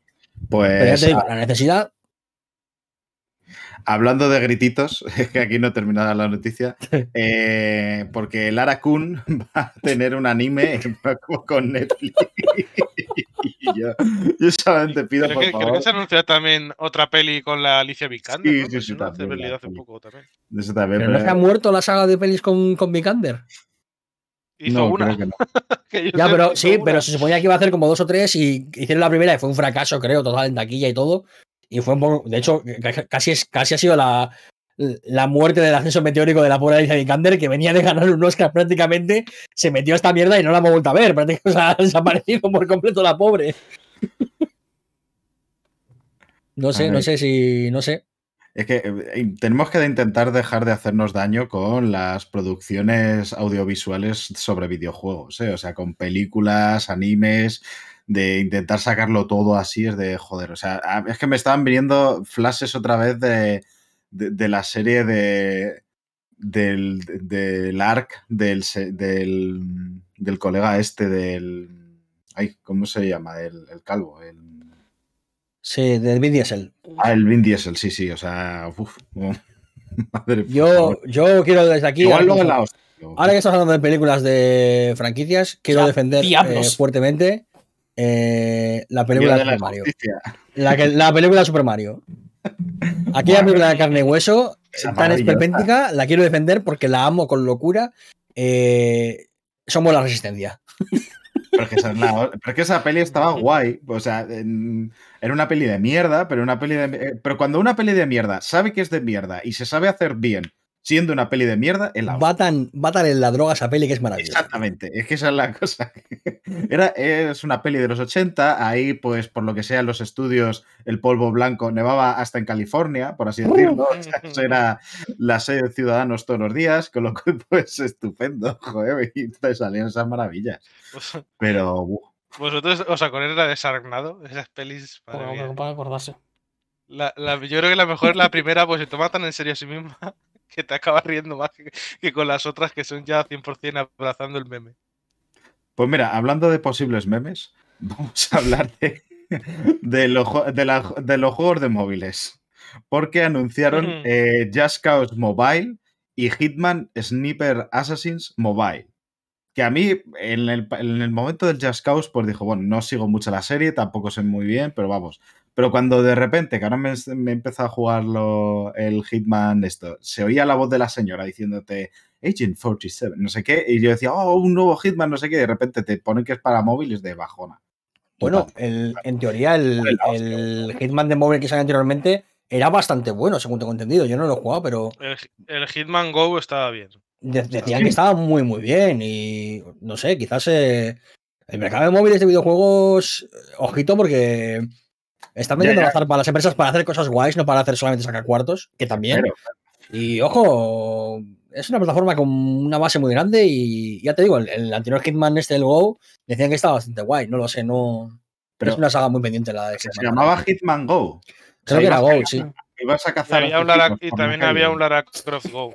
A ver, básicamente era como un, era un tablero con casillas y caminitos, entonces tenías que apañártelas para matar a la gente por la espalda em, y los, se iban moviendo los muñequitos, entonces tenías que contar muy bien las casillas y tal.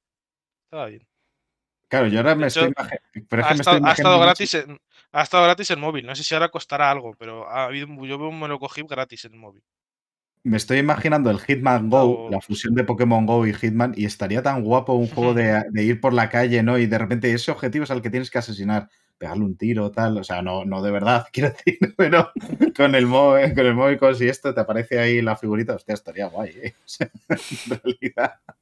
Bueno, eh, pero no se vio nada. De este Sniper Assassin no se vio nada de gameplay, solamente pues eso, el teaser. Y el Jazz Chaos, pues bueno, pues está ahí. No, no, no. Para quien le interese realmente. Igual luego son la hostia, es verdad, pero Mm, para móviles como que es, da un poquito de bajona, sinceramente. Eh, aunque, aunque el siguiente anuncio que tiene que ver con, con Space Invaders, y es que se anunció como un proyecto que quería ser un rollo, eso, un Space Invaders llevado para realidad aumentada, o sea, realidad aumentada en el sentido ah, de lo que hablamos antes, de Pokémon Go. No se vio nada en específico, pero joder, a mí me dejó con la mosca detrás de la oreja de a ver qué, a ver qué están preparando por ahí, porque vamos, eh, mm, si se hace una cosa de la peli de la peli Pixels, pues eso. Esperemos que no. No la tengo. Hostias, joder, no se puede decir nada aquí. No sé, eh, bueno. Veo que a vosotros nos interesa en absoluto este, ¿no? no mucho, la verdad, y, tampoco sé qué esperar, la verdad, sé que, no sé, es que el anuncio me resultó curioso, pero bueno. Eh, luego anunciaron una serie de juegos así un poquito más, bueno, es que paso un poquito de mencionarlo. No sé si hay alguno que vosotros queráis ver, pero si no, voy a hablar de de los bueno, la expansión para el Marvel's Avengers, que quizás la noticia es de siguen haciendo cosas para el Marvel's Avengers. Y es que, que, va a estar disponible para consolas de nueva generación, para quien pueda quererlo. Eh, ya está disponible el Hawkeye este para por si queréis tirar flechicas. Que es que, no sé, en un juego de superhéroes, claro, me imagino que estará más equilibrado todo esto, pero claro, ser el tío que lanza flechas, pudiendo ser Iron Man o pudiendo ser Thor, es una cosa que jamás comprenderé. También tiene una katana este. He visto a mi hermano jugar con, este personaje. Un, respeto para Ojo de Halcón, cojones. A mí, lo que me enfada, a mí lo que me enfada de este juego no es que metan a Ojo de Halcón. A mí lo que me enfada es que teniendo los personajes más icónicos probablemente de la cultura pop ahora mismo, del mundo de la, de la acción y de los superhéroes, me aburra tanto me parece un logro. Me parece un logro aburrirte tanto pegando con Hulk que no te lo puedes ni creer. O sea, es que. Es que de verdad. Es que es, es, que es igual la, la, de la beta y uf, era La beta fue, la beta fue horrible. Que tener un juego en el que puedes llevar a Hulk y que te, y que te aburras siendo Hulk, hostias. Es que además, jugando yo ahora al Marvel's Spider-Man, el Miles Morales, que tengo la Play 5, no sé si os lo he dicho. Eh, Eh, claro, es que la sensación de ser Spider-Man es maravillosa y no, contemplo tener un juego de videojuego, o sea, tener un videojuego de, superhéroes en el cual te aburras con él. Es que imagínate un juego de Iron Man, pero como el, de Spider-Man. Es que se te va la olla. Bueno, a ver. Eh, eh, mm, voy a, igual digo una, igual digo una barbaridad, pero, pero tienes. Si os acordáis con las pelis. Tienes el Anthem, que al fin y al cabo lo malo que tenía Lancen no era el sistema de luchas, es que luego el sistema de misiones era un puto desastre, pero era un poco a lo que apuntaba, era un poco a lo mm. que prometía. Y es que el, volar en el, en estaba guapísimo, pero guapísimo, molaba un montón. Porque es ser puto Iron Man, por ser Iron Man mola mucho. Eh, que por cierto, también anunciaron de que llegará Black Panther. bien, mm. ok. Bueno, hablando de proofs, también hicieron un, un tráiler del Balan Wonderworld, que a mí este juego me duele, un poquito porque yo cuando se anunció me llamó la atención, decía, uy, puede estar guay, porque además No, cuando lo anunciaron, el primer anuncio de todo. Luego, el, luego el loco soy yo, ¿eh? Luego el loco Podría estar guay. A ver qué hacen. Luego, según se ha ido desarrollando, ha sido la de quita, quita, quita, quita. Todo, absolutamente todo lo que se ha visto de este juego es horripilante. todo. además. Todo. Desde el primer tráiler, desde la primera noticia es horripilante. Es un ser. Es un ser monstruoso que no debería existir. Y es más, no solamente es feo es feo como robarle a una señora mayor que va, que va a comprar regalos para sus nietos. Es que encima no funciona. Ya, es Porque lo han retrasado y han dicho que van a hacer cambios en el sistema de movimiento, en el sistema, en, todo, en todo lo mecánico va a haber cambios. Esto no tiene que existir. O sea, esto. ¿Quién se está empeñando que eso salga? ¿Qué, clase de blanqueo de dinero hay aquí detrás de esto? ¿Quién está vendiendo droga? Es que no puede ser. O sea, alguno de los que está metido tiene un nombre famoso, ¿no? Me suena. No sé si es el que hacía la No sé quién está metido, pero, uno de los creadores de Sonic. Uno de los creadores de Sonic. me niego a creer que esto es un juego. Esto tiene que ser una operación de blanqueo de dinero o alguna mierda así, porque es que no me puedo creer que esta mierda no la cancelen. O sea, es que te lo digo en serio. no es ni en broma, tío. No puede ser verdad que esto es un videojuego. Hay, narcotráfico metido. No sé, no sé si. no le gusta a nadie. no sé por dónde, pero drogas tiene que haber. El, el Borbón que está aquí lavando dinero. Es que si fuese feo, pero al menos fuese divertido jugar, pero es que no funciona. Si es que, si es que han sacado una, han sacado una nota eh, diciendo que muchas gracias por el feedback de la, de la beta que sacaron, o la demo, no me acuerdo, creo que era una beta. diciendo que muchas gracias por el feedback, que iban a tomar nota, que iban a cambiar hasta cómo se saltaban en el juego, tío. En un juego de saltos. en un plataforma. en un plataforma a un mes, a un mes de salir. A un mes de salir retrasas en la salida del juego porque te está diciendo la gente que no funciona el juego, tío. Y es que, o sea, es que encima es feo. Es que, es que no puede ser. Es que, es que tiene que haber algo ilegal detrás, seguro, tío, seguro. O están, traficando con algo, tío. Es que no entiendo, de verdad que no entiendo. Sí, ¿cómo tiene que ser el juego para, para que a un mes de salida te digan que tienen que retocar el salto y la cámara? Es que. Sí, no, no, no. Es, que... es increíble, tío. Madre ya te digo, y al revés, si, si, si, no funcionase mecánicamente del todo, pero fuese un juego con una visión estética tremenda, eh, un portento técnico de algún tipo, pero es que, es que es horrible, es que es feo, es que a nadie le puede gustar esta basura. Es que a nadie le puede gustar, tío. Es que no, no le gusta ni los que lo están haciendo, estoy convencido. A, ver, a mí lo que me interesaba de la propuesta es que es volver a estos juegos plataforma, aventuras, rollo.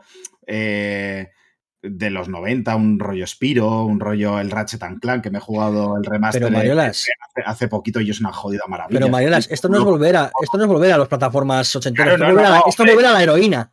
Bueno, pero es que la heroína ha dado cosas como eh, la película de Super Mario.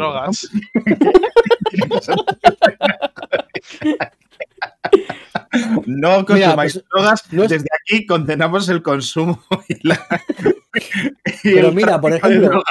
Pero es un buen ejemplo. La, película de Super Mario estéticamente es, horrible, es horripilante, porque es fea, es, fea y no se puede admitir. Pero tiene tanto encanto y tanta personalidad que al final lo aprecias dentro de, su, de su visión estética. Es que este juego no hay por dónde cogerlo. Es que no hay por dónde cogerlo en ningún aspecto. esa, es la cosa que yo cuando vi el primer. Cuando era un trailer, un anuncio, solamente dije, ah, van a ir por aquí, esto me interesa. Luego, cuando vi lo que estaban haciendo, fue como quita, quita, quita, quita. Pero bueno, pues me da pena. Este, este juego. que, se, muere y se cancele, tío. Este juego eh, lo jugaré algún día. Eh, tengo que jugarlo. en mi. Para nuestra sección, o sea, eh, esto que lo sepáis que lo hace Raúl por vosotros y vosotros, nuestros queridos oyentes, eh, para que podáis volver a disfrutar de su sección de sacando la basura, eh, rebuscando en la basura, perdón, ¿no? De, ir a los jueguitos estos que... es que creo que hay algo, algo muy bonito en, mirar la mierda, porque así aprecias las cosas buenas más, las aprecias más. Mm. Es decir, te das cuenta de que las cosas buenas son muy buenas cuando, cuando ves las cosas que están mal hechas. Entonces, este juego en algún, momento lo, este jugaré. que creo que era de Square Enix también. El de Quiet sí. Diego, el chaval. Square Enix tiene, una tiene unos curators, o sea, yo creo que tiene una persona específica que, que, que, va por estos juegos. Que dice la de, no, no voy a coger cualquier juego, no voy a coger el peor. Y eso Pero la, la, movida es. Sea, tiene, este tiene un juego, de talento a la inversa. Este juego tiene que pasar un montón de procesos de aprobación para estar a un mes y salir y que todo el mundo haya dicho, ok, para adelante. Esa gente, o sea, ¿cuántas drogas consume? es justo lo mismo que dijimos del, del Quiet Man. es que, es que me parece muy grave. O sea, ¿cuánta gente ha ido a ver el, el, O sea, decir, gente de, de, de, todo, de, de QA que ha estado probando el juego, eh, CEOs, jefes de departamento, eh, toda esa gente ha dicho que sí, que guay, que de puta madre para adelante. ¿Que, están todos borrachos todo el día? ¿Qué pasa, tío? Es que no entiendo nada. O sea, realmente. confían en que poniendo el nombre del señor este de Sonic van a vender, o sea, aunque sea una puta mierda. O sea, es verdad que es como, es como para que el FBI o alguien diga, vamos a hacer una redada en las oficinas de Square Enix, por lo que pueda salir, ¿no? Porque igual hay una operación que, bueno. Ay. Eh, bueno, y ya llegamos a los últimos anuncios que a mí me parecen que fueron los más interesantes. Lo, salvable. Lo salvable, sí, sí. Em, y es que se anunció un nuevo Life is Strange que me lo vais a permitir. Eh, se llamaba Life is Strange, pero. I see your true colors shining through. I see your true colors, and that's what I love you. So you don't be afraid to let them show your true colors. True colors are beautiful like a rainbow. Porque se llama Life is Strange True Colors. Y es que esta gente. La madre, que lo parió, que bien canta el jodido. ¿eh? Yo creo que, escucha el programa y pones los nombres, porque la del Tell Me Why, bueno, dices, puede ser, pero esto ya iba a provocar. Sí, sí, si Manuel canta muy bien y no, y no es por él, pero a mí me ha dado como una cosa rara en la espalda, así me ha dado como un escalofrío, no sé por qué. bueno, gracias, gracias. Eh, ah, yo, yo tengo que decir que Life is Strange y los juegos que hace de este, de este tipo que está haciendo eh, esta gente, que se me olvida el nombre de la empresa ahora mismo, eh, la relación que tienen con la música es importante. Es decir, eh, la música es una parte muy importante de sus juegos, así que lo mismo no me extrañaría que fuese por ahí. Mm. Y desde aquí me postulo para. Este tiene buena pinta, ¿eh? Lo que se vio tiene buena pinta de este. Yo muchas ganas, muchas ganas, la verdad. Además, es que espero que. Lo que me llamó la atención fue la música. La música del tráiler me parece increíble. O sea, el tráiler me flipó. Bastante. Yo. Además, me pillé hace poquito el Life is Strange 2, que me apetece bastante jugarlo. Es increíble. El 2 es increíble. Muy guapo. Yo espero que sí que, a ver, que innoven un poquito ya, porque, es decir, ya al final llevamos tres Life is Strange que son muy parecidos todos. Este espero que con la movida que han comentado del personaje principal, de que es capaz de ver, ver las emociones y, ver las emociones del resto de la gente y demás, y como interiorizarlas mucho, eso en un juego de decisiones y de como es Life is Strange puede dar mucho juego. Espero que lo aprovechen bien y que pueda hacer, hagan cosas muy chulas, porque es que puede estar muy guay. Sí, eh, vamos, yo le tengo, tengo muchos pendientes de ellos, la verdad. Me, o sea, a mí el Life is Strange 1 me gustó bastante, me gustó mucho. Eh, entiendo las críticas que había a su respective, pero a mí me, me moló bastante. Y no sé, me parece que es una. que hemos pasado de. O sea, creo que Don Nod se está postulando como una empresa o sea, eh, me vienen recuerdos de, de joder, de los de, de Walking Dead, de, de, Borderlands, en este sentido, de que se ha especializado mucho en ese tipo de juegos, pero creo que hay como muchísima. hace que, el gesto de un poquitín, sí, parece que sí. Em, pero creo que la o sea, el salto de calidad de uno a otro, es que ahora no me sale cómo se llama la, la empresa esta. Before the Storm. Ah, no, no, no, no. Telltale, dices, te refieres. Telltale, eso sí. O sea, que es un Telltale. Pero me da a mí que, o sea, curiosamente, aunque vengan después, me da a mí que, que Telltale es un Don Nod de, de baratillo. Hasta cierto punto. Teniendo juegos bastante buenos. ¿eh? No lo digo, o sea, que a mí hay juegos de Telltale que me han llegado a gustar. Bastante. Sí, pero a ver, el Telltale, todos los juegos sean exactamente iguales. En los Life is Strange la mecánica es la misma, pero en cada juego los poderes son diferentes. Tienes un poder diferente que afecta al gameplay de manera diferente. Y ojo, que el mayor problema de, de Telltale no fue hacer juegos similares.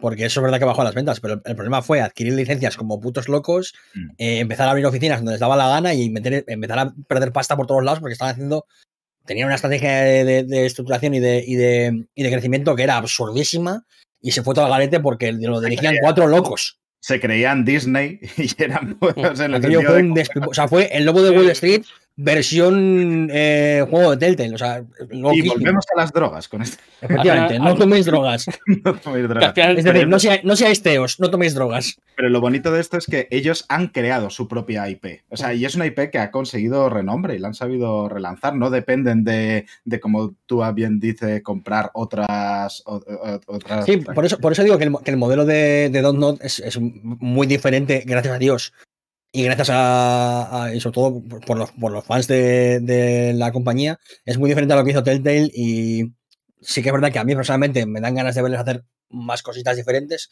pero es una cosa mía, para mí personal, no tiene nada que ver con el caso de Telltale. De momento están muy lejos de ser eso y están muy lejos de que les pase lo mismo, por suerte, gracias a Dios. Mm, yo creo que también son, muy conscientes al final de que, de que es una empresa bastante más o menos pequeña y tal, que no son muy grandes. Y, dicen, hay una cosa que se nos da bien, que es hacer juegos narrativos y a construir historias interesantes. Pues vamos a, centrarnos en eso y mm. hacerlo, hacer lo que, es lo que es lo que se nos da bien.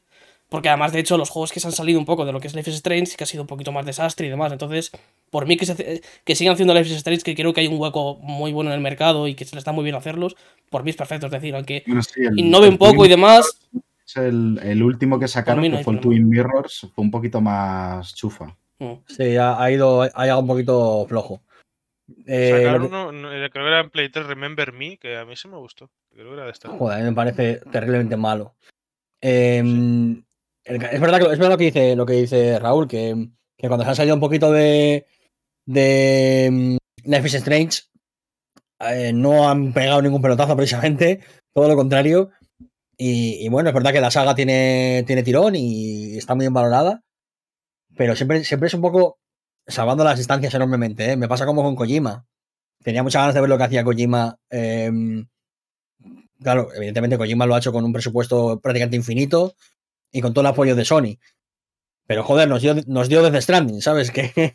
Que, hmm. y quiero ver un poco eso, no solamente en Dot, no, lo quiero ver en todas. El, que puedan coger buen dinero de, juegos que funcionan y, llegar al siguiente nivel, digamos, ¿no? Creativo.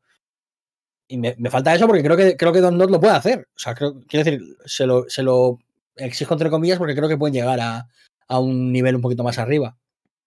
Si se puede, quiero decir que, que el FS6 ya es un, ya es un buen producto, aunque yo no, no, le da mucha caña. Pero bueno, que oye, que también hay que dar de comer a los trabajadores y hay que mantener la empresa a flote. Yo lo entiendo, ¿eh? hay que tener ese equilibrio. Y como dice Raúl, no es una empresa excesivamente grande tampoco. Entonces, bueno, eh, te la puedes jugar hasta un margen. Eh, que el mundo de los videojuegos es salvaje, claro. Mm, mm. Yo a mí eso, si siguen, siguen manteniendo haciendo Life is Strange, intenta, innovan en, en, la narrativa que tienen estos juegos y cómo funcionan cómo funciona esta narrativa, porque ya con lo. es lo que he ido haciendo. Es decir, Life is Strange 2, la narrativa que tiene y cómo se mezcla las. cómo las elecciones a veces están como muy ocultas, depende de, ya no de elecciones que tomas a la hora de hablar, sino cosas, acciones que tomas en ciertos momentos, que no las tomas tú voluntariamente, sino que son las haces inconscientemente. Eso puede dar muchísimo juego y es algo que está tirando la, la empresa de hacer estos juegos. Y ahora con este nuevo, con lo que he comentado del personaje y demás, con la habilidad que tiene, puede dar para cosas muy interesantes. Y espero que así sea, la verdad. Un apunte que quería hacer eh, era que estoy leyendo que se ha, filtrado que parece ser que no va a ser episódico. Mm. Que esto, normalmente este tipo de juegos suelen ser episódicos, de sacarse hace varios meses y este va a ser, pum, del tirón. Lo cual, sinceramente, a mí me alegra más, porque yo era de esperar a que saliesen todos. Yo lo agradezco también, y comprármelo. Aunque luego, como los juego, como los suelo jugar, es como jugándome, eh, dejando entre episodios una semana de separación, con lo cual en realidad, pero es, pero yo quiero ver los episodios a mi ritmo, no al que me impone. Además, Luego los juegos, físicos es una putada, porque Life is Strange 2 lo tengo yo en físico y básicamente te vienen cuatro episodios en disco y el quinto en DLC. O sea, que si se lo prestas a alguien no puede jugar el juego entero, solo puede jugar cuatro episodios y se tiene que comprar el quinto. Es un poquito feo, ¿eh? bastante, bastante jugarreta feucha, no sabía ya. Ah, y por cierto, también se anunció la remasterización del primer Life is Strange y de su precuela, el Before the Storm.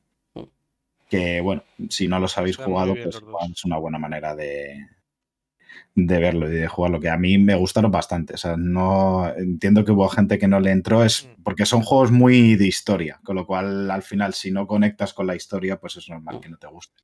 Pero si te gustan, pues me gustan bastantes. Eh, y ya vamos al último anuncio, que para mí quizás fue la mayor decepción. ¿Por qué?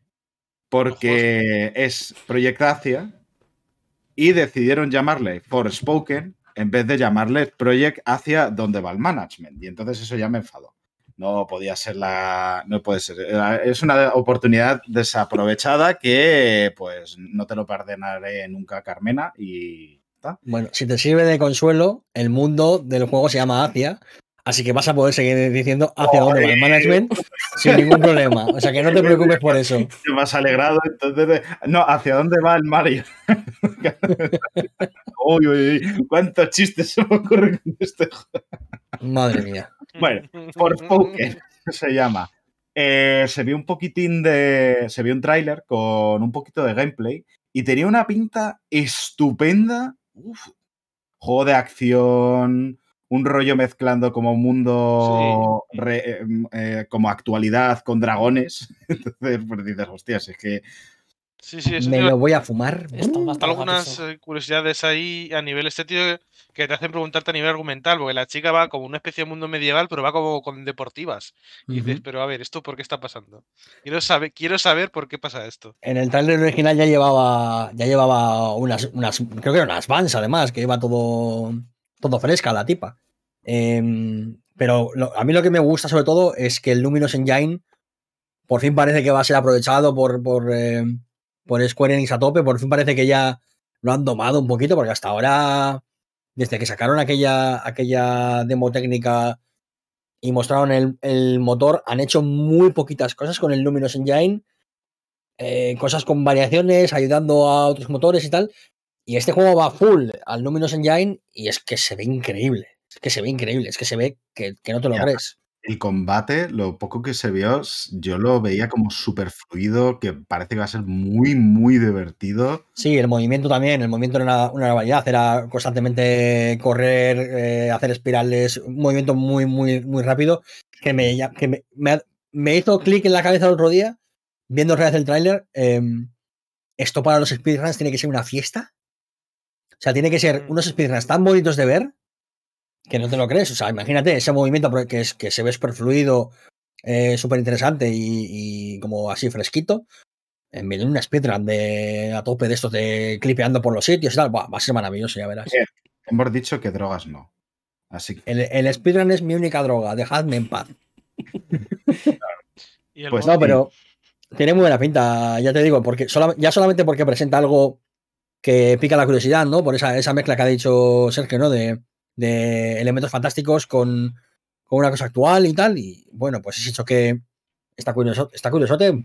Quizás igual no está muy alejado de lo que hace a veces Final Fantasy, pero bueno. Em, sí, de hecho, bueno, hablando de quizás el, el, gran ausente de esta presentación, ¿no? Que es el, ese Final Fantasy XVI que, bueno, no, sé si se esperaba que estuviese, pero... No, ya se dijo que no iba a estar. Yo creo que no, yo creo que no. Pues de todas maneras es un juego, el Final Fantasy XVI es un juego que va a tener su evento propio no, eso está prácticamente para él solo. Por eso mismo se dijo que no iba a estar. Meterán, Claro, este mucho a lo mejor meterán del Final Fantasy XIV, que creo que para la Play 5 van a sacar una actualización bastante tocha. Y a lo mejor meten eso con el 16 cuando hagan el evento, pero como mucho, ¿no? o sea, este juego, antes de que saliese el Final Fantasy XVI, como una cosa aparte, se decía que podía ser el proyecto de Final Fantasy XVI. O sea, se anunció, Gráficamente no me parece. No me pareció. al final resulta que este juego es. Eh, viene de un proyecto que se hizo anteriormente, que no me acuerdo cómo se llamaba, que se quedó en el olvido, se recuperó se rebautizó como Proyecto Asia eh, de manera temporal y ha llegado ahora a ser Forspoken. Eh, o sea, que este juego en realidad tiene. Mm, o sea, el desarrollo actual de Project Asia es mucho más corto de lo que tiene de vida este juego en realidad. Eh, bueno, Square Enix tiene mil cosas enterradas en el desierto que, que a veces, yo qué sé, alguien con. Parece que deja de beber por tres días y dice, oye, esto está bastante guapo, vamos a recuperarlo. te va la droga, ¿no? sí, entre, entre clencha y clencha, alguno dice, un momento, ¿qué teníamos en ese cajón? Ah, un poquito de agua, un poquito de agua. Capaces son de haber ido a buscar el Final Fantasy VIII, eh, buscando el código y diciendo, coño, ¿y esto? El Tacia, de puta madre, sácalo. Sí, sí, sí. Pero pinta muy bien. Es que, además que Square Enix tiene una, un historial con esto, porque también con el Final Fantasy XV les pasó también cosas iguales, de que le cambiaron el nombre 27 veces hasta que salió. Sí, bueno, es que aquel, desarrollo fue, fue prácticamente el infierno de la Tierra. Desde sus 13 hasta el 15 anda que no había Aquel desarrollo fue un, un, infierno en la Tierra y fue tortuoso y duro y, suerte que lo que llegó fue para mí un muy buen Final Fantasy, un juego muy divertido y muy bonito. El, Pero, el repositorio de, de Square Enix tiene que ser para verlo, ¿eh? Sí, sí, sí. ¿Cómo debe ser? Madre mía. Pero bueno, eso, volviendo al, volviendo a Forspoken, a mí el nombre no me hace especial gracia. me parece que hacia Asecas podía haber sido mucho mejor. Eh, pero bueno, yo que sé, tampoco es lo, de menos. La hostia, pero. Y tiene buena pinta, tío. Tengo muchas ganas de, de Me gustó cuando lo que lo que cuando estuvo la actriz hablando, como que se, la noté como que estaba bastante más implicada en el proyecto y eso me, me pareció muy bien. Sí, y, mira, una cosa que hace, o sea, Square Enix es una empresa que, que, tiene unas políticas con temas de DLCs y con temas de merchandising y así, que son odiosas, pero algo que hace muy bien Square Enix es que está ahora mismo presentando muchísimas protagonistas mujeres, por ejemplo, eh, mujeres que no están sexualizadas en muchos casos, como esta protagonista de, de, de Forspoken, que es una chica eh, además una chica negra, eh, que en principio parece no estar sexualizada, ¿no? Que, y eso está muy guay también, porque quieras que no, pues bueno, dentro del capitalismo cookie, pues habrá, que rascar alguna victoria, ¿no? Y esta, creo que está, que está bien, que Square Enix para eso tiene muy poquitos problemas en realidad. O sea, le, da igual, te, hace una Lightning protagonista eh, como te hace cualquier otra cosa, y eso está bien. Vamos, yo con este juego voy bastante, con bastantes ganas de ver que, que se ve. O sea, después de esto, yo en el tráiler original, fíjate, al revés que en el Balan Wonderworld, me pasó que este me dejó un poquito más frío de decir, bueno, a ver qué es. Pero ahora, viendo gameplay, me ha pasado lo contrario. Es el, efecto contrario. Eh, ha sido la de, wow, wow, wow, esto puede ser tan mi mierda que no me lo. que igual no, no me lo veo venir. A ver luego lo que pasa, ¿eh? porque falta por conocer muchas cosas, pero ya solo, yo es que ya te digo, viéndolo se ve que es el Luminous Engine a tope y eso me parece genial porque es un motor que puede dar muchísimo de sí y, y joder, ya, ya solo viendo los entornos te das cuenta y dices, hostias, que se ven muy bien. Mm. A ver qué pasa. Pues bueno, eh, si os parece ya, cerramos aquí este repasito al Square Enix Presents eh, y a la sección de, de actualidad. Vamos a poner un poquito de musiquita y en breves instantes volvemos con los jueguicos.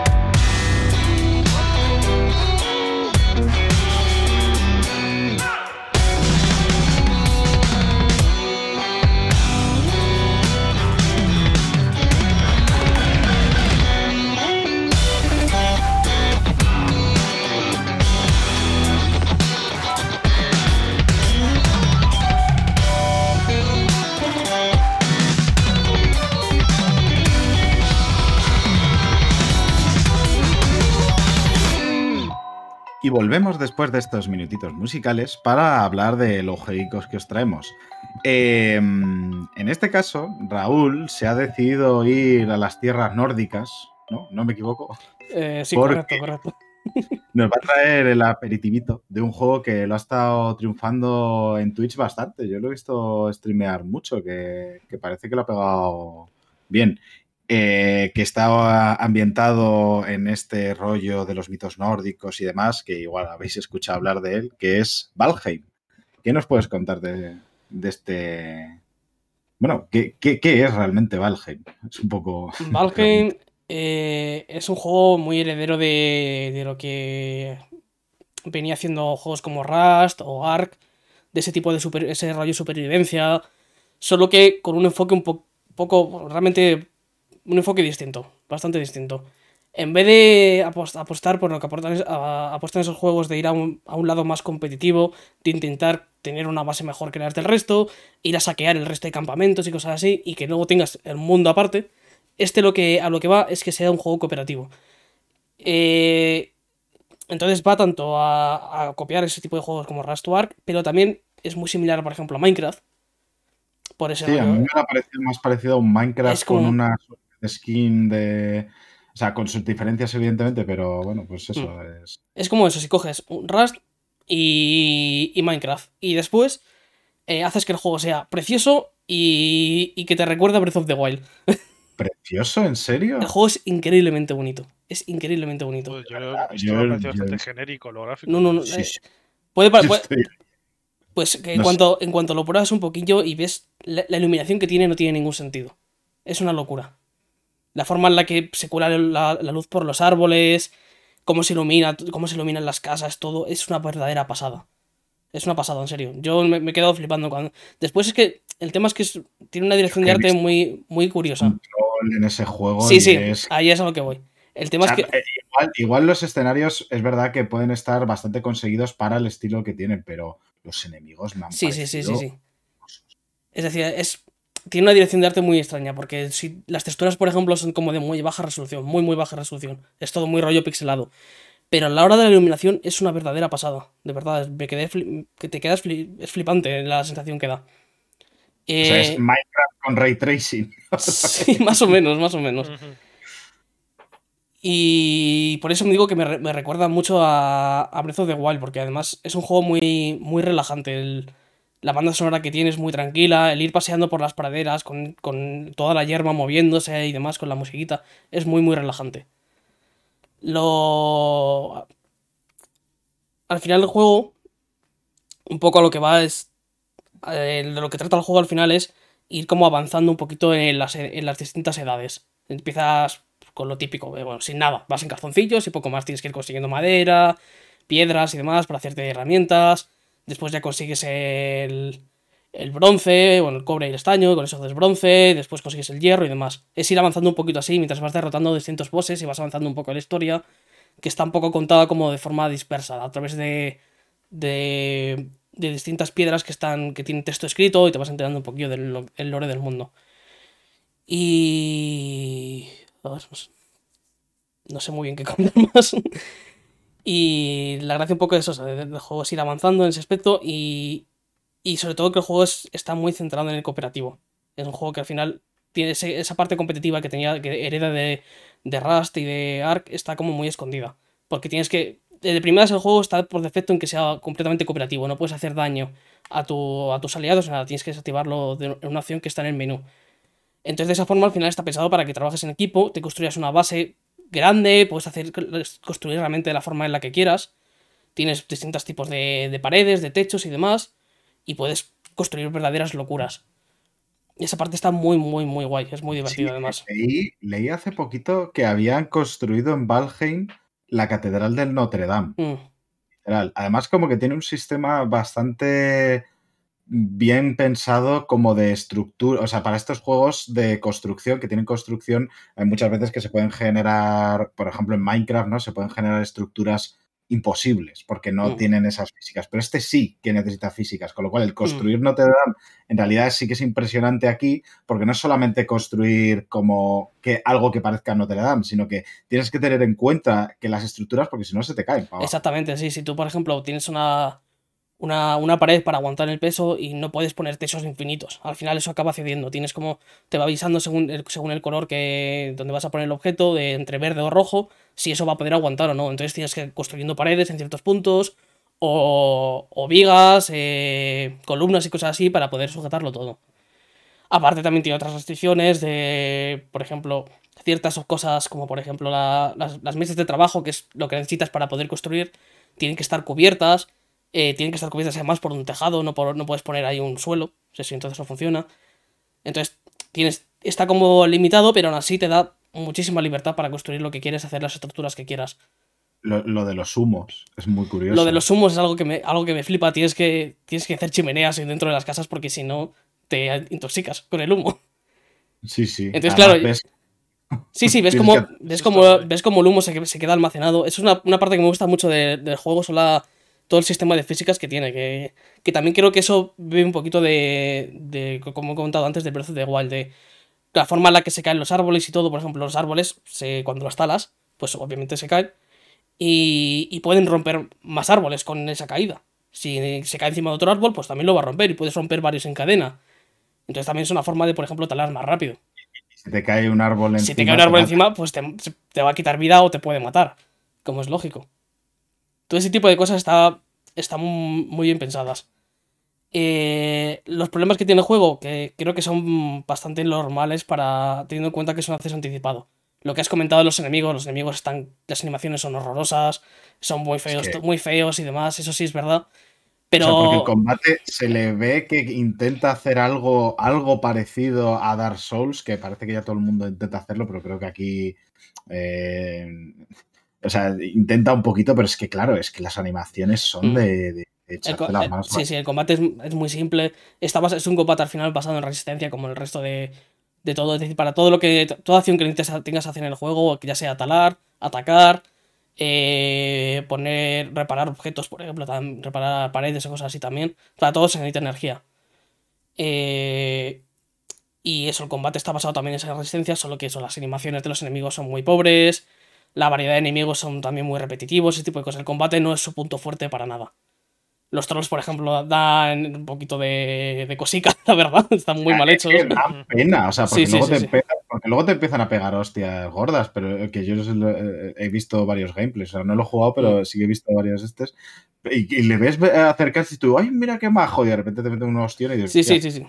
Pero, el tema es eso, que te ponen ese troll feo pero después el, te encuentras con esa iluminación que se te caen los cojones al suelo de lo increíble que es. De hecho, la zona donde te encuentras a, a, los, a los trolls, esto va, el juego va por biomas. Empiezas en las llanuras y está el, que si el bosque, las montañas y demás. Pues la zona donde te encuentras a los trolls, que es el bosque, eh, ahí hace una cosa, una movida con la iluminación, de que la parte donde está, donde está el sol está como más anaranjada la luz y el resto está como más azulada. Y hace un contraste entre el azul y el naranja que es espectacular. Increíble. Es que tiene un gusto a veces por la estética del juego que, no te lo crees. O sea, que da como la sensación un poquito de que se les acabó el dinero en algún momento, ¿no? De que empezaron muy fuerte con algo, con la iluminación. Sí, intentaron, he intentado eso, primero transmitir esa sensación de, de, de, un mundo muy bonito y muy relajante donde puedes poder estar y donde poder construir tus cosas y después ya hicieron todo lo demás. y, claro, al final el juego está desanticipado, entonces es posible que ese troll feo de cojones eh, lo hagan de nuevo en algún momento, lo hagan un poco mejor. Porque es que además las animaciones son muy pochas y todo eso. Las, las animaciones de tu personaje también son muy pochas, pero claro, al final todo esto al ser un anticipado se puede mejorar. Y lo que es la base, creo que funciona bastante bien y es muy, muy divertido y muy relajante yo esperaba hacerlo de este juego y me ha sorprendido para bastante y lo jugado ya unas veintitantas horas y tengo pensado seguir jugándolo porque me queda todavía muchísimo por ver.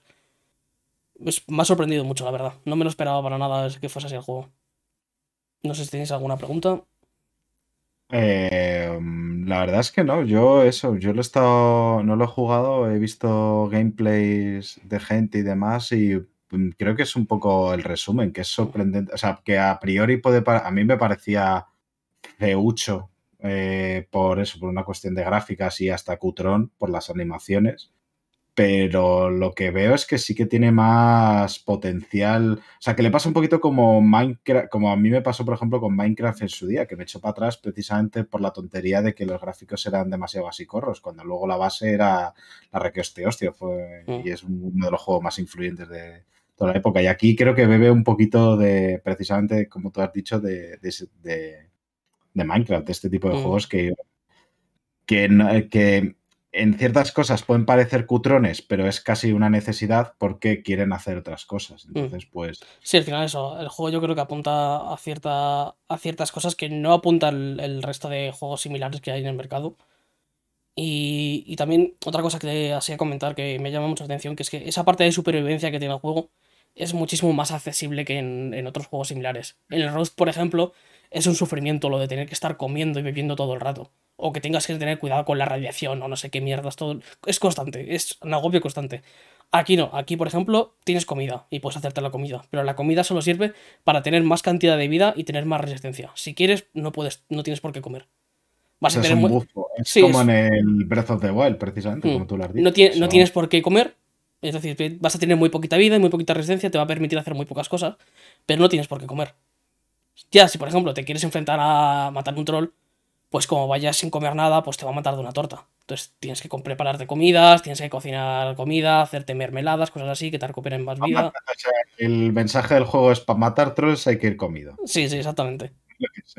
O por ejemplo, tampoco tienes por qué, por qué, dormir, pero si duermes, pues te da un, bonus de, estar descansado que hace que las resistencias se recuperen más rápido. El juego no te obliga a, a tener ese. hacer toda esa, super, esa parte de supervivencia, por así decirlo pero sí te, te anima a hacerlo porque te, te, da, te da cosas. Pero en ningún momento te obliga. Entonces al final es bastante más relajante que no, no te no tienes, el juego no te estresa con nada, con tener que estar preocupado de que tengas que beber agua o, comer. No te estresa en ningún momento. Ya, ese tipo de juegos a mí me gusta bastante. El, juego que te deja jugar. No, que no te obliga a jugar de una manera, sino que te dice, haz, tienes todo esto. Entonces eso, puedes perfectamente dedicarte eh, unas cuantas horas solamente a ir por el, campo, cazando bichos o recogiendo frambuesas o te talas unos cuantos árboles, te construyes una caseta y poco más y es, que es muy relajante, muy muy relajante.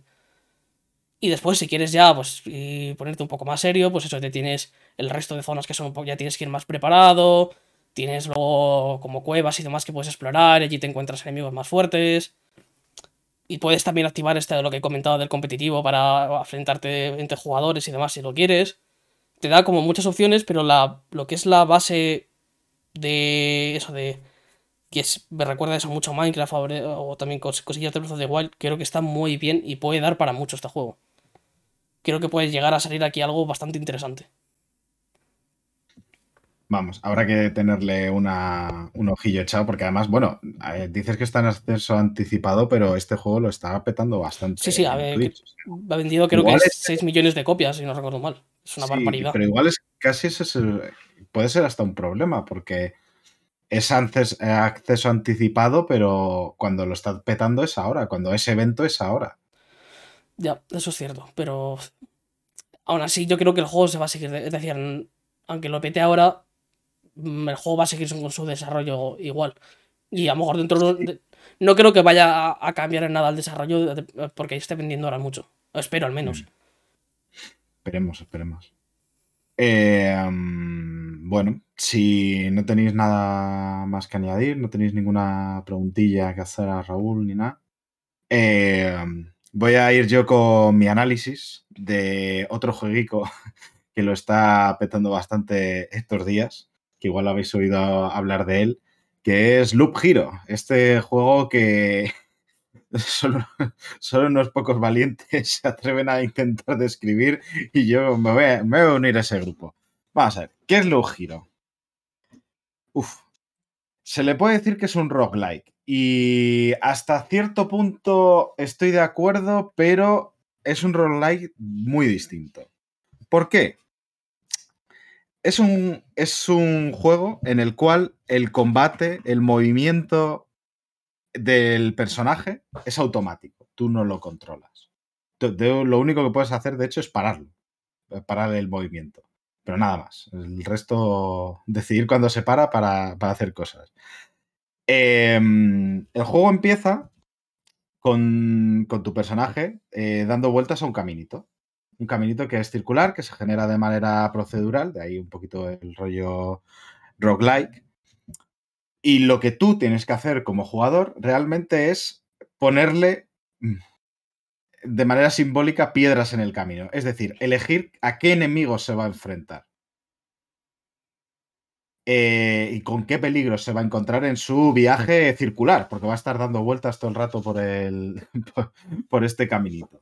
Y tú vas conformando el mundo. Esto tiene una, una, argumentación narrativa y es de que el mundo estaba tal, pero apareció un liche, destruyó todo el mundo, pero resulta que todo no se destruyó. Bueno, una, una historieta que, a mí me ha parecido sorprendentemente interesante, si bien no es una cosa de la requete hostia, te mantiene una intriga de, ver qué es lo que ha pasado, ¿no? Que eso hasta cierto punto yo tampoco le pido nada más. No es como el Hades, que tiene un desarrollo desarrollos de personajes, tiene una intrahistoria mucho más interesante, pero bueno, me parece, me parece bonito que estos roguelikes nuevos que están saliendo se preocupen por la historia. Me parece un punto bastante positivo. Y este, ya digo que no que ahí no es donde más brille, pero joder, eh, al menos te genera cierto interés volviendo un poquito más a cómo se desarrolla el juego, tú lo que sí que puedes hacer es, o sea, cuando vas derrotando enemigos, te vas equipando con mejor,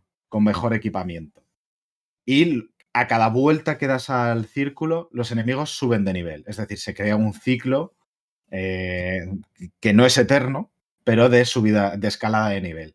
Hasta que cuando, cuando vas poniendo, mientras van poniendo cositas y demás en el, mundo y todo esto, se va rellenando una barra, la barra de boss. Cuando llega en la barra de boss al final, en el sitio, en el campamento, que es el lugar donde empiezas a dar vueltas y donde se, se cuenta los, loops, que es cuando sube de nivel el mundo, eh, ahí aparece el boss final. Y un poco tú, como en muchos roguelikes, eh, uno de tu, o sea, tu, tu misión principal es vencer a ese boss final. Pero en realidad no es la única. ¿Por qué? Porque tú en el camino, aparte de vencer monstruos, subir de nivel y conseguir mejor equipamiento, eh, vas consiguiendo recursos. Esos recursos eh, te sirven para luego construir cosas fuera de las runs. Es decir, tú cuando das a iniciar una run tienes todo este ciclo que he hablado, pero fuera de la run tienes un campamento que tú vas construyendo y que sí que, se y que sí permanece, eh, donde construyes eh, edificios que te van a ayudar a que la siguiente run, la siguiente, que se llaman en este juego expediciones, y es importante que se llamen expediciones porque ahora, ahora veréis por qué, eh, y no run. La, cosa es que en ese vasco, ese campamento te permite desbloquear nuevas opciones de, de crear mundo, que ahora iré cómo, cómo consigues hacer cómo vas construyendo el mundo dentro de las expediciones. Eh, también te dan mejoras, pues te pueden aumentar la fuerza, te pueden dar unos arqueros que aparecen cuando tienes combates cerca de este campamento. Em, bueno, te, ayudan a avanzar. Y, y, la cosa es que el cómo lo que hace este juego bastante único, aparte de lo que he explicado de que sea automático y demás, a mí lo que me parece que añade mucho al género de roguelike, que sí que me parece novedoso, es el cómo gestiona la muerte. Y es que, al igual que en el. que en. Em, que en el Hades eh, consigues una serie de recursos y el morir no implica que hayas perdido todo el avance, como en un roguelike más, más clásico. Esto es un roguelite en el cual sí que hay un progreso a futuro. Em, la cosa es que esos recursos en el Hades, tú cuando morías conservabas todos los recursos menos el dinero, ¿no? Eh, y con eso podías comprar distintas cosas. Sin embargo, aquí la cosa es que tienes eh, distintas maneras de, ganarte los recursos. Tú puedes retirarte en cualquier momento, tú puedes retirarte de la expedición. Si te retiras estando en el campamento, en la casilla del campamento, conservas todos tus recursos, todos los que hayas obtenido. Si te retiras en cualquier otro punto del loop, del caminito circular, eh, conservas solo un 60%. Y si te matan, conservas solo un 30%. ¿Y qué es lo que pasa? Que tú en el principio del juego es prácticamente imposible ganar al boss final. Es decir, tu verdadero objetivo es conseguir estos recursos para eh, hacerte más fuerte para entonces conseguir batirlo. Y esto lo difiere de, por ejemplo, un, el juego de como, como Hades, en el sentido de que tú en el Hades, aunque sea difícil, teóricamente eres capaz de vencerte al boss en la primera, en la primera run. Pero aquí, eh, mm, en teoría hay un logro, me han dicho que hay, pero no eh, de conseguirlo, pero realmente a mí me parece que es más cuestión de suerte, de poner de echar moneditas a la tragaperras que de, verdad, de tu verdadera habilidad, porque no tienes tantas opciones de, o sea, el know-how es importante, pero no tienes opciones de hacer las cosas. Porque, y aquí voy con la, con la otra parte, y es que el juego, el cómo gestiona el, el que tú crees la, el mundo, o sea, dentro de la RAN, es mediante cartas. Tú lo que eliges antes también de, o sea, eh, fuera de la expedición, antes de entrar a ella, tú eliges una baraja de cartas. Una baraja de cartas que son no, es, exactamente una baraja de cartas porque son, son cartas infinitas. Es decir, hay un número infinito de las cartas que tú elijas, pero tú elijas qué cartas hay. Y puede haber cartas pues, de un bosque, puede haber cartas de un poblado, puede haber cartas de, de una mansión de vampiros, de un, un, unos cristales mágicos que te ayudan. Bueno, varias, opciones, ¿no? Tiene, tienes esta manera de hacerte tus combos. Y la cuestión es que estas cartas también, también puedes tener montañas, puedes tener desiertos, puedes tener bosques que te dan, eh, eh, te dan beneficios a tu, a tu, personaje, otras que son para spawnear bichos que te ayuden a subir de nivel más, más rápido y es necesario por si te quieres eh, matar al boss. O si quieres, farmear cierto recurso, porque dependiendo del enemigo te pueden dar un recurso u otro. Y eso te puede interesar porque dices, quiero construirme esta, esta. Pues me voy a hacer una run que potencie conseguir este recurso. Y es, y es lo. Y al final se convierte en un juego que es muy de, de, gestionar una baraja. Y siento que me estoy explicando con el culo en mi, en mi, en mi afán de intentar explicar el juego, realmente estoy eh, estoy cayendo un poquito en lo que, en lo que pasa todo, que es que es, todo muy confuso en este juego. De, explicar desde fuera, incluso de verlo. Si no estás dentro del juego, creo que es bastante confuso de ver. Pero una vez estás dentro, una vez estás dentro del loop, todo cobra mucho sentido, todo, todo tiene. Todo, todo tiene su aquel y es todo muy, muy bien pensado. Y es, es bastante adictivo. O sea, yo mm, creo que no me he enganchado tanto como otras personas, pero sé que hay gente que, está a tope con él. Y no me extraña porque es un juego bastante, bastante agradecido de, de, hacer mientras haces otras cosas. Yo lo uso bastante para mientras veo directos, de hecho. Pero no sientes que se juegue solo, ni mucho menos. O sea, tú, es un juego de gestión y que en cierto modo, a mí me gusta pensarlo que es casi como, en vez de tú llevar al, al personaje, tú lo que eres eres un Dungeon Master que está, que lo que, cuya misión es llevar a tus, a tus jugadores, a tu jugador en este caso, hasta poder vencer al boss final. Y eso significa ponerle retos suficientes como para que suban de nivel, pero no tan tochos como para que le maten. Y es un poquito como a mí me gusta verlo. Es casi más un simulador de Dungeon Master que, otra cosa. Eh, y realmente tampoco quiero hablar mucho más de él porque si hay interés por él, creo que es más interesante descubrirlo porque se puede hablar.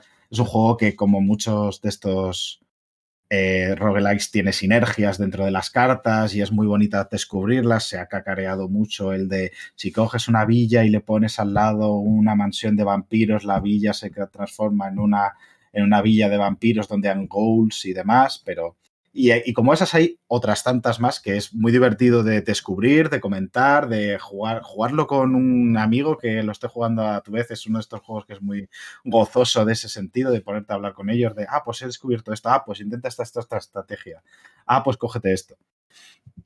Em, el juego, el personaje que tú llevas, bueno, el personaje que se lleva a sí mismo realmente es muy curioso en ese sentido. Puedes elegir entre tres, eh, entre tres clases. No voy a decir cuáles hay porque se desbloquean. Y, la cosa es que funciona por capítulos, muy del estilo. Muy del estilo de Dead Cells, es decir, cuando en Dead Cells te pasas al boss final, lo que desbloqueas es poder jugar otra run, pero con una dificultad aumentada y esto funciona de manera similar. Tiene otras implicaciones que tampoco quiero hablar mucho porque sería bastante spoiler, pero bueno, eh, funciona un poquito más de este rollo. Y bueno, no sé, eh, ¿tenéis alguna dudilla más sobre el juego? Yo tengo una pregunta, porque hay un debate muy fuerte en las redes eh, con dos bandos muy diferenciados. Uno que dice que el juego es bonito y otro que dice que el juego es feo. El juego es feo. El juego es feo para ti, vale. O sea, pero es. O sea, los que piensan que es bonito. o sea, yo entiendo el rollo nostálgico de me recuerda a este tipo de juegos un poquito porque tiene ese rollo. O sea, el juego me parece feo, pero porque hace una cosa extraña y es que tú cuando ves cierto pixel, es un juego que tiene una estética pixelar, pero cuando lo ves jugando, cuando lo ves en el loop, eh, tiene una estética como muy, muy de juegos de, de, hace, pues eso, de 40 años. O sea, es como... Y con una dirección artística que sinceramente me parece un poquito random. Eh, pero luego cuando, por ejemplo, ves conversaciones, porque hay conversaciones entre este, ves que el pixel es hiper detallado, mm, tal. Y entonces a mí me causa mucho ese choque entre dos bandas de decir, es que Mm, decídete por uno, o sea, o, abrazas la estética, o sea, no entiendo, no entiendo por qué han decidido hacerlo tan bajo en una y luego tan alto en la otra. Creo que no, no tiene tanto sentido. Oye, el programa va de juegos que son feos y bonitos a la vez, ¿eh? Sí, joder, es que a mí, me parece que es feo. O sea, sinceramente no, no le entro. Se le coge. Es un, es un feo que se le coge cariño. Se le coge mucho cariño porque el juego luego es bastante bueno y es muy distinto. Tiene muy buenas ideas. Pero a mí me parece. No sé quién lo decía el otro día. Eh, en, qué, en qué otro lugar lo, lo escuché, que es un juego difícil de mirar. Si no quieres decir que es feo, es difícil de mirar. Por eso es muy perfecto para verlo mientras ves otro, mientras ves un directo de lo que sea, escuchas un podcast, es un juego perfecto. Porque así no tienes por qué estarle prestando todo el rato atención. Em, pero vamos, sí. Mm, es una dirección artística un poquito extraña. A mí no me acaba de, de entrar, la verdad. Pero bueno, por suerte no es lo importante del juego, la verdad. Eh, ¿Alguna cosilla más que queráis saber? No sé si os ha interesado ah, lo que os he contado. Si os habéis ganas, pero es que me viene el Monster Hunter Rise y sé que todo lo que, o sea, todo lo que juegue de aquí a cinco días lo voy a abandonar si no lo termino. Entonces. Buah, no, pero es que este es muy largo para Claro, por eso, por eso no me he metido de cabeza, porque sé que lo que se me viene ahora son, pues eso, 800 horas de Monster Hunter Rise y no, no. A mí al final lo que me pasa es que entre que como que veo que el juego es como muy complejo y demás, cada vez que oigo, hablando, alguien explicándomelo es como no termino de ver cómo funciona eso, que creo que es bastante lógico por cómo es, el juego y demás. Sumándole eso, ya que tampoco soy muy fan de los roguelikes en general, que incluso los algunos que me gustan mucho como Slade Spire o Dead Cells, tampoco los he echado muchas horas, no, no los habré jugado ni 10 horas porque me no me termina de gustar el, el sistema de progresión que tienen ese tipo de juegos, entonces no creo que sea un juego para mí, entre estas, dos cosas. Ya, es que es verdad que los roguelikes, eh, quizás el juego que mejor introduce a los roguelikes que he visto hace, hasta hace poco es el Hades, pero este, este siendo distinto, siendo un roguelike distinto, creo que para alguien que no le guste los roguelikes, no sé si lo recomendaría, la mm. verdad. Porque, bueno, es lo que te digo. Mm, un poquito la reflexión que yo hacía con respecto a cómo gestiona la muerte este juego es que en los roguelites eh, normales, los roguelites habitualmente, tu objetivo final es vencer, vencer la run, ¿no? Pasarte el boss final y tal. Pero eso es además tu objetivo prioritario, en el sentido de que te interesa avanzar lo más posible en esa dirección. Sin embargo, en este no. En este, aunque tu objetivo final es pasarte el boss final, eso es igual, pero tu objetivo prioritario en la run no tiene por qué ser esa. Tú a lo mejor quieres hacer una run solo para conseguir recursos, porque sabes que no te vas a vencer al boss final. Y de hecho te haces un mazo específicamente para conseguir recursos. Y una cosa que tiene el juego es que tú, como, como he explicado antes, cuando llenas la barra de boss final en el punto donde empezaste, eh, aparece el boss final. Cuando llegas a ese punto, te da la opción de enfrentarlo o retirarte y conservar tus recursos sin necesidad de perderlo. Y además, cuando vences al a, ese boss de la run, ese boss final de la run, tú tienes la opción de seguir dando vueltas. O sea, para que para entender que, es, que, ese, que ese punto no es tan prioritario como en otros juegos. Y eso sí que es bastante distinto. Mm, que es el objetivo, pero no, no tiene por qué ser la, meta de esa, de esa run. Sí, exactamente. No, mm. tienes por qué darle prioridad. No tiene por qué ser tu. En, el, en, el, Hades, y, que retirarte puede ser una. O sea, de hecho, es, es, casi más, sobre todo al principio, es más una cuestión de saber cuándo retirarte, cuándo irte de ahí, que una cuestión de saber cómo avanzar. O sea, empecinarte a avanzar, no, hay veces que no es bueno en este juego. Y en, bueno, muchas veces no es bueno en este juego. Sin embargo, en el Hades, mm, aunque estés a un píxel de vida, vas a continuar. ¿Para qué vas a resetear? No ganas nada. No mm. tiene ningún sentido. En Hades, pues avanzas y si te matan al siguiente golpe, pues sigues conservando todo lo que tienes. Y si consigues avanzar cuatro más y conseguir X recursos más, pues eso es que te ganas. Siempre te interesa seguir avanzando. Aquí no, aquí puedes retirarte. Mm. Em, y bueno, pues eso un jueguico distinto y que, y que yo lo recomiendo bastante, pero, pero hay que verlo. Es que eh, el problema que tiene este juego ahora mismo que yo le veo es que tenía una demo súper chula y la han quitado. Y yo, la mejor manera de recomendar este juego que tenía era la de prueba la demo. La demo que salió en, en el festival de demos de Steam, que se quedó un tiempecito más, pero ahora ya no está. Y yo creo que eso que eh, ha vendido como churro, si no me extraña, con lo cual se la sudará bastante. Pero ahora yo a la hora de recomendarlo tengo el problema de que yo recomendaría jugar a la demo, que además era bastante completa, bastante buena y te mostraba muy bien cómo era el juego, y ver si te mola y entonces te lo pillas. Pero ahora, pues casi tienes que juzgarlo más, pues eso, por lo que ves, por lo que oyes, y, y es un juego que es difícil de ver y de oír. Mm. entonces, pues bueno. Eh, nada, que, es, que si os interesa ir, de cabeza porque os puede dar bastante cariñito. Y bueno, sí, eso, si no tenéis nada más que, decir, vamos a ir cerrando, cerrando ya. Que no sé cuánto llevamos. Eh, bastante bien, ¿eh? Dos horitas y poco. Estoy contento. No, no le hemos dado trabajo a Raúl, nos hemos portado.